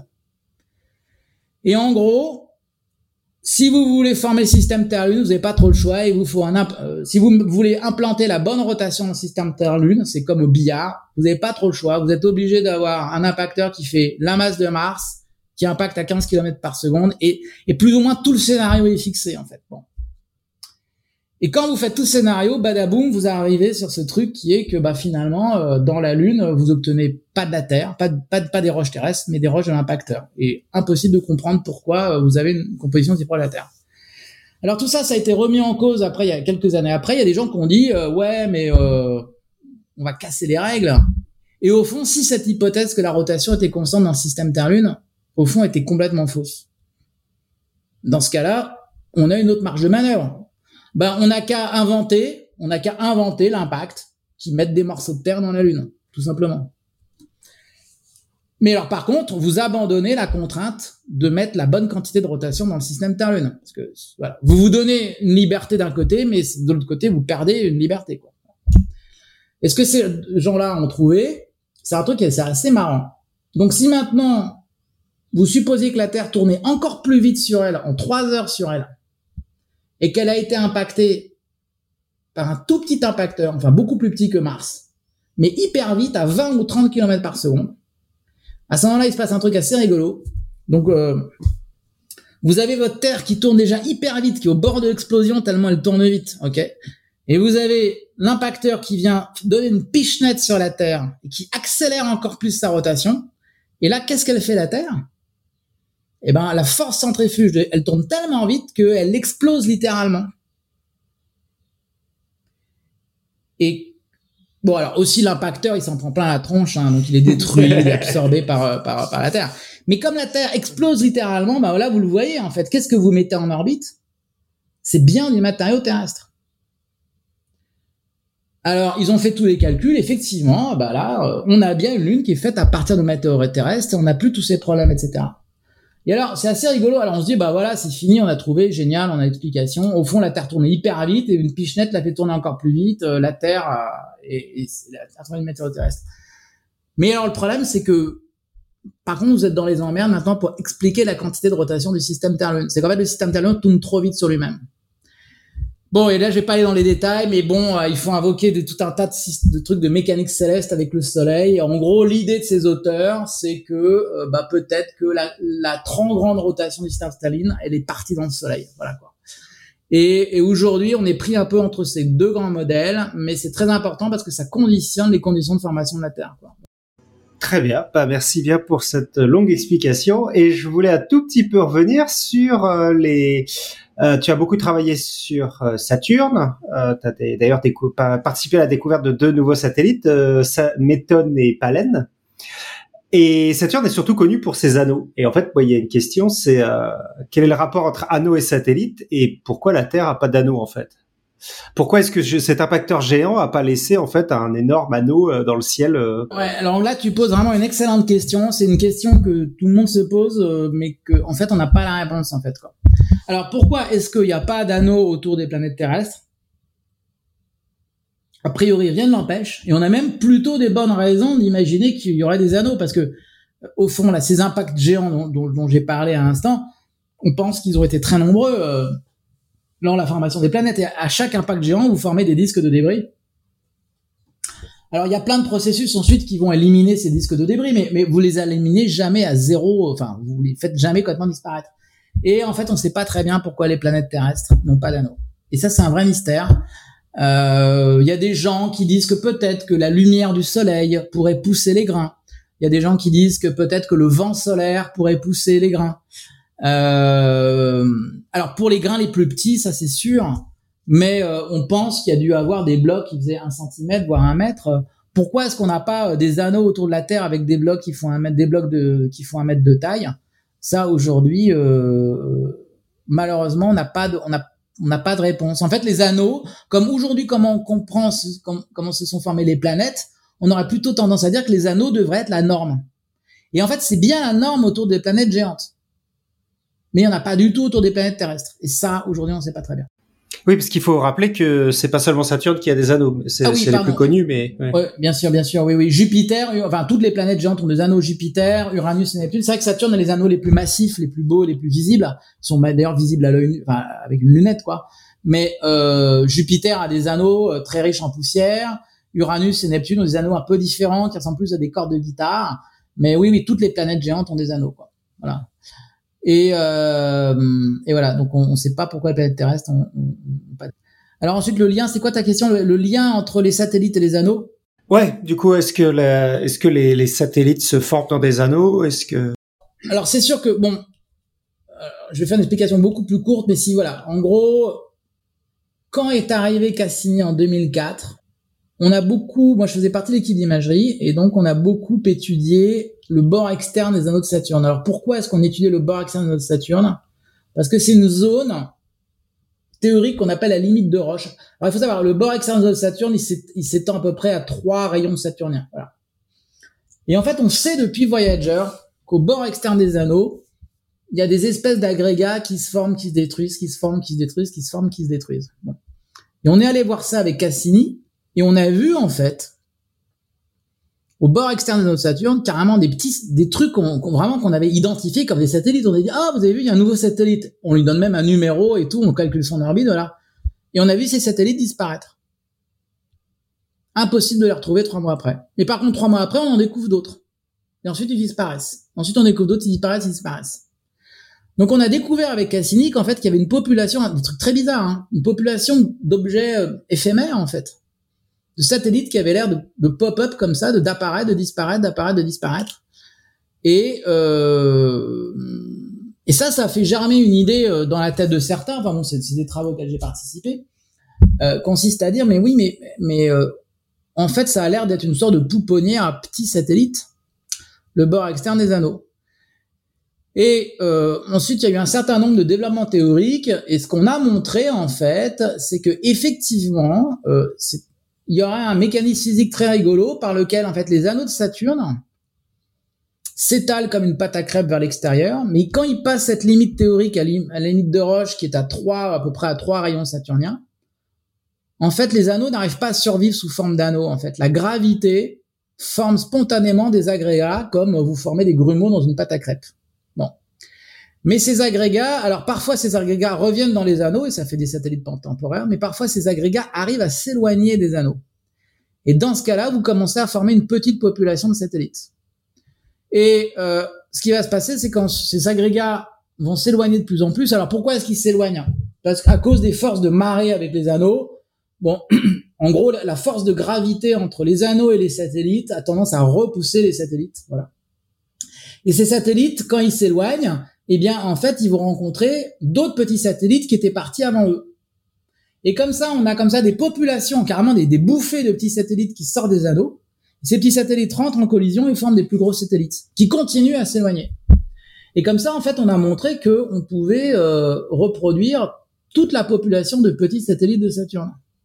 Donc au début, on s'est dit, oh bah tiens, c'est bien, euh, on a un nouveau, on a un nouveau mécanisme pour former les petits satellites. En fait, c'est les anneaux de Saturne qui sont les parents des tout petits satellites de Saturne. Alors tout le monde a trouvé ça très bien. Bon, mais alors le truc c'est que les petits satellites de Saturne, bon, ils pèsent pas lourd. Euh, on dit bah tiens, c'est rigolo, c'est un mécanisme. Hein. On va pas s'engueuler pour si peu, euh, voilà. Mais après, on a montré autre chose. On a montré que si maintenant on supposait que dans le passé, les anneaux de Saturne étaient 1000 ou 10 000 fois plus massifs, c'est pas les petits satellites qu'on pouvait former. On pouvait former la totalité des satellites de Saturne, dont Titan lui-même. Alors là, par contre, là, par contre, là, euh, la discussion scientifique a été beaucoup plus âpre parce que euh, on pensait que les satellites de Saturne se formaient un peu comme des planètes autour du Soleil par des mécanismes de coagulation dont je vous ai parlé tout à l'heure. Mais là, on changeait complètement le paradigme. On disait, bah voilà, en fait non, c'est complètement différent. Vous avez une sorte de pouponnière à satellites qui étaient des anneaux hyper massifs, une sorte de pneu autour de Saturne hyper massif. Et quand ce pneu s'est étalé, en fait, c'est fragmenté en plein de satellites et peut-être que des objets aussi grands que Titan, Encelade, sont peut-être en fait des, objets qui sont nés dans les anneaux. Voilà. Alors aujourd'hui, où est-ce qu'on en est? Ben aujourd'hui, euh, je pense que tout le monde n'est pas toujours convaincu, mais à l'heure actuelle, c'est le seul modèle qui arrive à reproduire la distribution de masse et de taille des satellites de Saturne. Alors il y a quand même des petits problèmes, mais aujourd'hui, l'idée s'impose de plus en plus que les anneaux des planètes forment des populations de satellites autour des planètes. Et récemment, euh, j'ai même participé à un papier où euh, des collègues de Cambridge euh, ont appliqué la même théorie, cette fois-ci, à la formation d'exoplanètes. Alors c'est très rigolo. Vous imaginez que vous avez des planètes qui migrent vers leur étoile. Je vous en ai parlé tout à l'heure. Quand elles migrent, elles s'approchent trop près de leur étoile et elles sont détruites par les forces de gravité de l'étoile, les fameux effets de marée. Mais quand une planète est détruite par les effets de marée de son étoile, elle va faire un anneau autour de l'étoile. Donc vous allez faire un anneau autour d'une étoile qui est formée de matière planétaire. Bien, vous répétez le processus. Vous avez des étoiles entourées d'exo-anneaux. Ces anneaux s'étalent, la matière se recondense, et cette fois-ci ne forme plus des satellites parce qu'on n'est plus autour d'une planète, mais forme directement des planètes euh, autour d'étoiles. Donc vous pouvez avoir comme ça des planètes de seconde génération qui se forment à partir d'un anneau stellaire euh, après la destruction d'une première population de planètes. Voilà quoi. Et euh, voilà. Et puis alors, c'est intéressant et ça a l'air de pas mal marcher pour un certain nombre de systèmes qu'on a observés. Euh, voilà quoi. Mais c'est une idée qui a l'air d'être assez fructueuse quoi. Mais euh, du, coup, ça me fait remonter une question parce que par rapport à ce que tu disais sur le rapport isotopique, ça voudrait dire que si c'était arrivé dans le système solaire, on aurait plusieurs objets qui, qui seraient euh, avec des compositions proches, du coup, non? Euh, C'est une bonne remarque. Mais c'est pour ça que le truc, c'est qu'on connaît pas, on n'a on a pas d'échantillon de Vénus et on n'a pas d'échantillon de Mercure. Ah. Et, et, ça, c'est vrai que c'est une des grandes questions en fait. D'ailleurs, c'est pour ça qu'il y a euh, pas plus tard que la semaine dernière, il y a trois missions qui ont été sélectionnées pour aller euh, étudier Vénus. Et euh, c'est sûr que euh, on a beaucoup exploré Mars pour des bonnes raisons euh, par rapport à la vie dont on parlait tout à l'heure. Euh, puis bon, Mars c'est facile d'y aller, quoi. Voyager six mois, euh, voilà. Alors Mars c'est dur d'atterrir. C'est pas, pas dur d'y aller, mais c'est très très dur d'atterrir. Ok, voilà. Euh, et mais on a des échantillons martiens. On n'a jamais ramené des échantillons martiens. Mais pourquoi a-t-on des échantillons martiens? Parce qu'il y a des météorites martiennes qui sont tombées sur Terre. Ok, voilà. Et ça, il y a une signature isotopique. On. Mais il y a vraiment des objets dont on a on n'a aucun échantillon de Vénus et de, et de, et de Mercure. Et ce serait très intéressant d'avoir des échantillons de Vénus parce que on n'arrête pas de dire, vous savez, tout cours de planétologie comparée euh, commence comme ça, en vous disant bon bah la, la Terre a deux jumelles, c'est Mars et Vénus. La Terre, c'est celle qui est restée habitable. Le système climatique Mars et Vénus ont divergé. Mars a perdu son eau et est devenue trop froide. Et Vénus, euh, l'effet de serre s'est emballé, est devenue trop chaude. On vous raconte tout ça. Bon. Le seul truc, c'est que c'est ce qu'on pense juste sur la base des observations qu'on a. Mais ce qu'on rêve, c'est d'avoir. Est-ce que vraiment Vénus, c'est vraiment la sœur jumelle de la Terre? Ce qu'il faudrait, ce serait un bout de Vénus, ou au moins un bout de l'atmosphère de Vénus. Et ça, on n'a pas. Et ça, je pense que le jour où on aura euh, les mesures isotopiques, les mesures, la composition isotopique de l'atmosphère de Vénus, ou alors ça, j'ose même pas rêver. Ça me paraît un peu la science-fiction carrément de, de, de la roche vénusienne, mais à mon avis, là, on en est très, très, très, très, très, très, très, très loin. Je pense que ça révolutionnera la planétologie moderne, quoi. D'accord. Et bah du coup, euh, je voulais finir sur une question parce que tu as parlé de, vie justement avec Vénus et Mars quel est le rapport en fait entre la euh, est-ce qu'on pense que la Lune a d'une certaine façon favorisé la vie sur Terre? Est-ce qu'on pense qu'il y a un rapport entre ce satellite euh, qui est finalement assez inhabituel parce qu'il est énorme parce qu'il est là déjà comparé à Vénus, c'est parce qu'il est énorme en comparaison à Mars Alors, à titre personnel, bon, en fait, c'est une question qui est ouverte. Ok, voilà. Moi, mon opinion personnelle, c'est que je suis tout à fait prêt à croire que la Lune a influencé l'évolution de la vie sur Terre. Il n'y a aucun doute. Par les marées, euh, par la durée du jour, que euh, que la Lune a imprimé quelque chose dans la vie terrestre, parce que la Lune c'est un facteur énorme dans l'environnement terrestre. C'est la Lune qui donne le rythme des marées, et en plus on dit que les marées, c'est-à-dire ces mouvements ascendants et descendants de l'eau sur les littorales, aujourd'hui, vous savez qu'on ne sait toujours pas comment est apparue la vie, hein parmi les théories qui sont proposées, même si on ne sait pas très très bien comment ça marche, on imagine que les mouvements comme ça, où l'eau lèche le littoral en, revenant, en partant, en revenant, en partant, ça favorise les échanges chimiques. Bon, et il faut bien la Lune pour faire ça. Bon, que la Lune ait influencé l'évolution de la vie sur Terre, ça j'en suis persuadé. Et on a, il y a plein de cycles biologiques qui sont basés sur le cycle lunaire. Bon, mais que la que la vie soit apparue sur Terre grâce à la Lune, à titre personnel, je n'y crois pas quoi.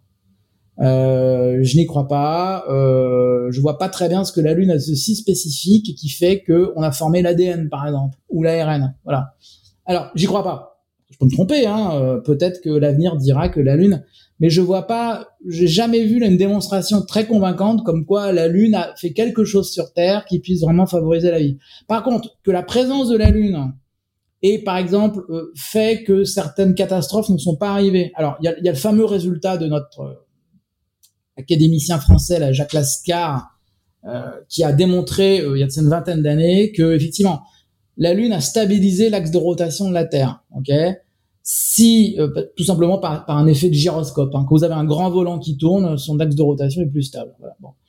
Si la Lune n'était pas là, ce qu'a montré Jacques Lascar, c'est qu'en fait l'axe de rotation de la Terre aura pu osciller de manière beaucoup plus avec beaucoup plus d'amplitude, et dans ce cas-là, le climat serait devenu beaucoup plus chaotique et beaucoup moins stable.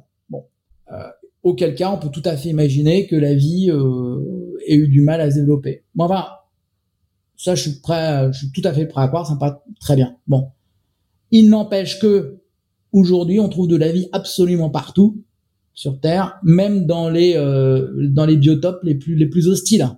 On retrouve de la vie euh, sous la neige en Antarctique, on retrouve de la vie sous le permafrost sibérien, on trouve de la vie dans les fumeurs noirs sous euh, à la base des océans où il fait des températures qui sont dans les 70-80 degrés. la vie a absolument colonisé la totalité des environnements terrestres. Bon.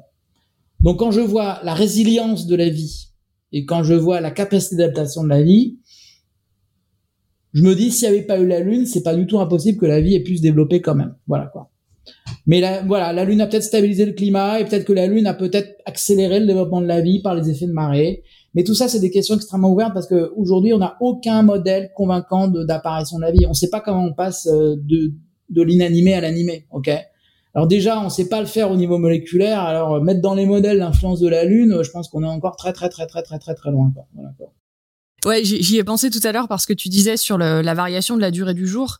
Je pense qu'il y a quelque chose dans tous ces modèles d'apparition de la vie qu'on a tendance à oublier, c'est que on n'a pas forcément les conditions initiales déjà, et qu'ensuite la vie elle évolue à partir de ces conditions initiales. Donc ce que tu dis c'est très intéressant parce que effectivement quand on considère la vie et ensuite l'évolution d'une vie, qu'elle soit unicellulaire, multicellulaire, etc euh, si on nous mettait nous maintenant, même au temps des dinosaures, je veux dire, la composition de l'atmosphère n'était pas la même. Euh, il y a 65 millions d'années, c'est même pas sûr qu'en fait, en nous mettant là, on serait capable de rester là. Et donc finalement, on peut très bien imaginer que, mettons, si la vie est apparue quand euh, le jour durait 4 heures, elle serait très différente et elle a évolué depuis euh, pour tolérer les conditions qu'on a actuellement. Donc je pense que effectivement, d'après ce que tu dis, enfin moi, mon point de vue en tant que biologiste qui travaille sur l'évolution, c'est que euh, effectivement, la Lune, comme tu le dis si bien, a sans doute influé euh, bah, sur la trajectoire de l'évolution. Quoi. Après, euh, revenir aux conditions initiales et, savoir exactement le, le, le temps T à laquelle euh, la vie est apparue, c'est c'est une question qui est complètement complètement ouverte. Bah ouais, là-dessus, je pense qu'on est complètement euh, d'accord. Et, et, moi, en tout cas, ce que je vois, en tout cas, c'est que on a des échantillons dans lesquels on a des très vieilles bactéries qui remontent à l'archéen, enfin, des trucs hyper anciens, qui remontent à 3 milliards d'années, quoi. des trucs on c'est même pas. Alors là, je sais, je sais pas très bien, mais euh, peut-être les premiers continents devaient apparaître ou quelque chose comme ça, qu'on a un environnement hyper différent d'aujourd'hui, quoi. C'était la chimie, euh, la composition de, de l'océan, de l'atmosphère euh, euh, a vraiment changé. Puis bon, il y a, cette théorie, tu sais là, mais bon, qui, est plus une idée plus qu'une théorie de, la panspermie aussi, euh, qui consiste à dire qu'au fond peut-être que la peut-être que la vie n'est pas apparue sur Terre, peut-être que la vie la vie a pu apparaître ailleurs. Euh, alors moi, je, enfin, je trouve que c'est une idée très intéressante. Par exemple, quand vous quand vous regardez, on a des météorites martiennes sur Terre, ok, voilà, et on en a régulièrement parce que tout simplement euh, il y a du bombardement sur Mars, donc euh, bah voilà, vous avez un météorite, un astéroïde qui tombe sur Mars, ça fait plein de cailloux, et puis vous avez certains de ces cailloux qui retombent sur Terre. Bon, donc ça communique entre la Terre et Mars. Ok, bon. Il faut savoir que d'après les modèles de formation planétaire, ok, il, est très probable que Mars ait été en fait habitable beaucoup plus tôt que la Terre. C'est-à-dire qu'il faisait une meilleure température. Et surtout, il faut savoir que Mars, on pense que le dernier, voilà, sur Terre, si vous voulez, euh, il y, a, y, a, vraiment, il y a un moment où vraiment, a priori, je peux dire que la vie a pas dû exister sur Terre. C'est quand il y a eu l'impact géant lunaire. Alors pourquoi Je pense que la température sur Terre monte à, à entre 6 et 10 000 degrés donc là, je pense que il est, comment dire, euh, c'est conservatif, on va dire en bon français. il n'y a pas eu, de, voilà, je pense c'est un moment qui a dû euh, éradiquer toute vie s'il y en avait. Voilà. Bon, mais si vous regardez l'histoire de Mars, Mars a une histoire très différente. Mars ressemble beaucoup plus à un embryon planétaire. Alors que le dernier grand impact géant sur Terre a dû avoir lieu à peu près 50 à 100 millions d'années euh, après la formation du Soleil, Mars, tout était fini, pas à 100 millions d'années, à 2 millions d'années. il y a des pas mal de, de papiers qui convergent pour vous dire que tout l'assemblage de Mars, c'est entre 2 et 4 millions d'années. Donc en fait, Mars, elle est apparue peut-être dans sa forme, peut-être pas sa forme actuelle, mais une forme proche de celle actuelle, mais en fait dix fois plus tôt que la Terre. Bon. Dans un environnement où il y a peut-être beaucoup plus d'eau sur Mars, où, on a tous les signes d'érosion euh, fluvale sur Mars, ok? Euh, alors après là c'est complètement spéculatif. Hein. Alors là, là je dire, alors maintenant tout ce que je vais dire est spéculatif, d'accord? Donc ne dites pas Sébastien nous a dit que euh, on pourrait tout à fait imaginer, enfin, on pourrait, dans l'état actuel des connaissances, on pourrait envisager comme scénario alternatif de formation de la vie sur Terre, qu'en fait la vie soit en premier sur Mars, tout simplement parce qu'il semblerait que Mars ait réuni plus tôt que la Terre les conditions d'apparition de la vie, ok, et qu'ensuite elle ait été transportée sur Terre. Je dis pas que c'est vrai, mais je dis que pour l'instant, ça reste parmi les théories les possibilités envisagées. On n'a pas la preuve que la vie est, est on n'a pas la preuve que la vie, je vais être plus clair, on n'a pas la preuve qu'on est passé de l'inerte au vivant sur Terre. Ça paraît une hypothèse raisonnable et dans laquelle, bien entendu, il faut continuer à chercher, mais il y a quelques théories alternatives comme ça qui sont aussi intéressantes. Quand vous voyez qu'on trouve des, acides aminés dans des comètes, voilà, on trouve même des acides aminés dans le milieu interstellaire, hein, vous savez, hein. donc euh, des sucres dans le milieu interstellaire, des choses comme ça. Hein. Donc, euh, voilà, donc je pense que euh, ouais, il y a, il y a encore mille questions euh, et beaucoup de travail là-dessus. Et encore du boulot. Ouais, puis je pense aussi qu'il y a, il va, à un moment, il y aura un peu, je pense que là vraiment, je parle sans savoir, et je pense que euh, mon interlocutrice de tout à l'heure, donc c'est Alexa, sera beaucoup plus contente que moi. Mais à un moment, quand je pense qu'on fera des progrès sur notre compréhension de l'origine de la vie, je pense qu'il y aura une révolution de la pensée, un peu comme une révolution copernicienne je serais pas étonné que il y aura une révolution de la manière de penser la vie pour réussir à comprendre comment la vie apparaisse. Quoi. Je pense que si on trouve aussi d'autres formes de vie qui sont complètement différentes, ce serait, ce serait ça la grosse révolution en fait. Si on arrive à trouver autre chose qui est pas basé sur l'ADN ou, enfin, si on arrive à comprendre, ouais, comment comment ça apparaît, etc., ça pourra, ça pourrait changer beaucoup de choses. Mais ce que, et je vais finir là-dessus euh, après, euh, juste euh, ce que tu disais sur le l'impact de la lune avec l'élévation de la température. Et il me semble que j'ai vu un papier qui est sorti il y a six mois, un an, quelque chose comme ça, sur les l'astéroïde qui est à l'origine de la de la crise euh, crétacé-tertiaire. Il me semble que les nouveaux modèles maintenant disent que lors de cet impact, donc qui était quand même un gros un gros impact, euh, la température de l'atmosphère est montée jusqu'à 1000 degrés, quelque chose comme ça, un peu plus, et que c'est ça aussi qui a euh, favorisé bah, l'extinction des, des formes de vie et donc une espèce de pas de stérilisation parce que beaucoup de choses sont restées en fait, mais euh, on, on, voilà, on éradiqué une partie de la vie qui était en tout cas pas dans les océans. Euh, du coup, ça me faisait penser à ce que tu disais sur l'impact euh, où la température est montée si haut que on a eu une espèce de stérilisation. Bon, dans l'impact lunaire, là, euh, la, la, la, Terre a fondu en fait. Hein. Oui, oui, oui, ça n'a rien à voir. euh, très bien, et eh ben je je te remercie euh, beaucoup Sébastien. Je propose d'en rester là sur euh, la vie et toutes ces questions ouvertes. Euh, et puis, est-ce que tu es venu avec une citation pour ce soir? Alors, je suis venu avec une citation que je fais à tous mes étudiants de L1 au début du cours de mécanique. Alors, c'est Il fallait être Newton pour apercevoir que la Lune tombe quand le monde voit bien qu'elle ne tombe pas. Et cette citation est d'un poète, un philosophe français, c'est Paul Valéry. Eh ben, je la trouve très très bien, effectivement. Donc, vous pourrez regarder la lune ce soir et vous émerveiller du fait qu'elle tombe alors que tout le monde voit bien qu'elle ne tombe pas. Euh, et du coup, je te rends la parole, Cléora, pour euh, le quiz du mois. Oui, parce qu'en fin d'émission, on a toujours l'habitude de rappeler un peu le quiz du moment, sauf qu'en cette fin de saison 11, donc de Podcast Science, on vous laisse libre à votre imagination. Donc envoyez vos petites questions, les plus honteuses ou les plus loufoques, hein, à podcastscience@gmail.com. On piochera certainement parmi vos propositions pour la prochaine Eurolivre, qui sera certainement à la rentrée prochaine, en saison 12.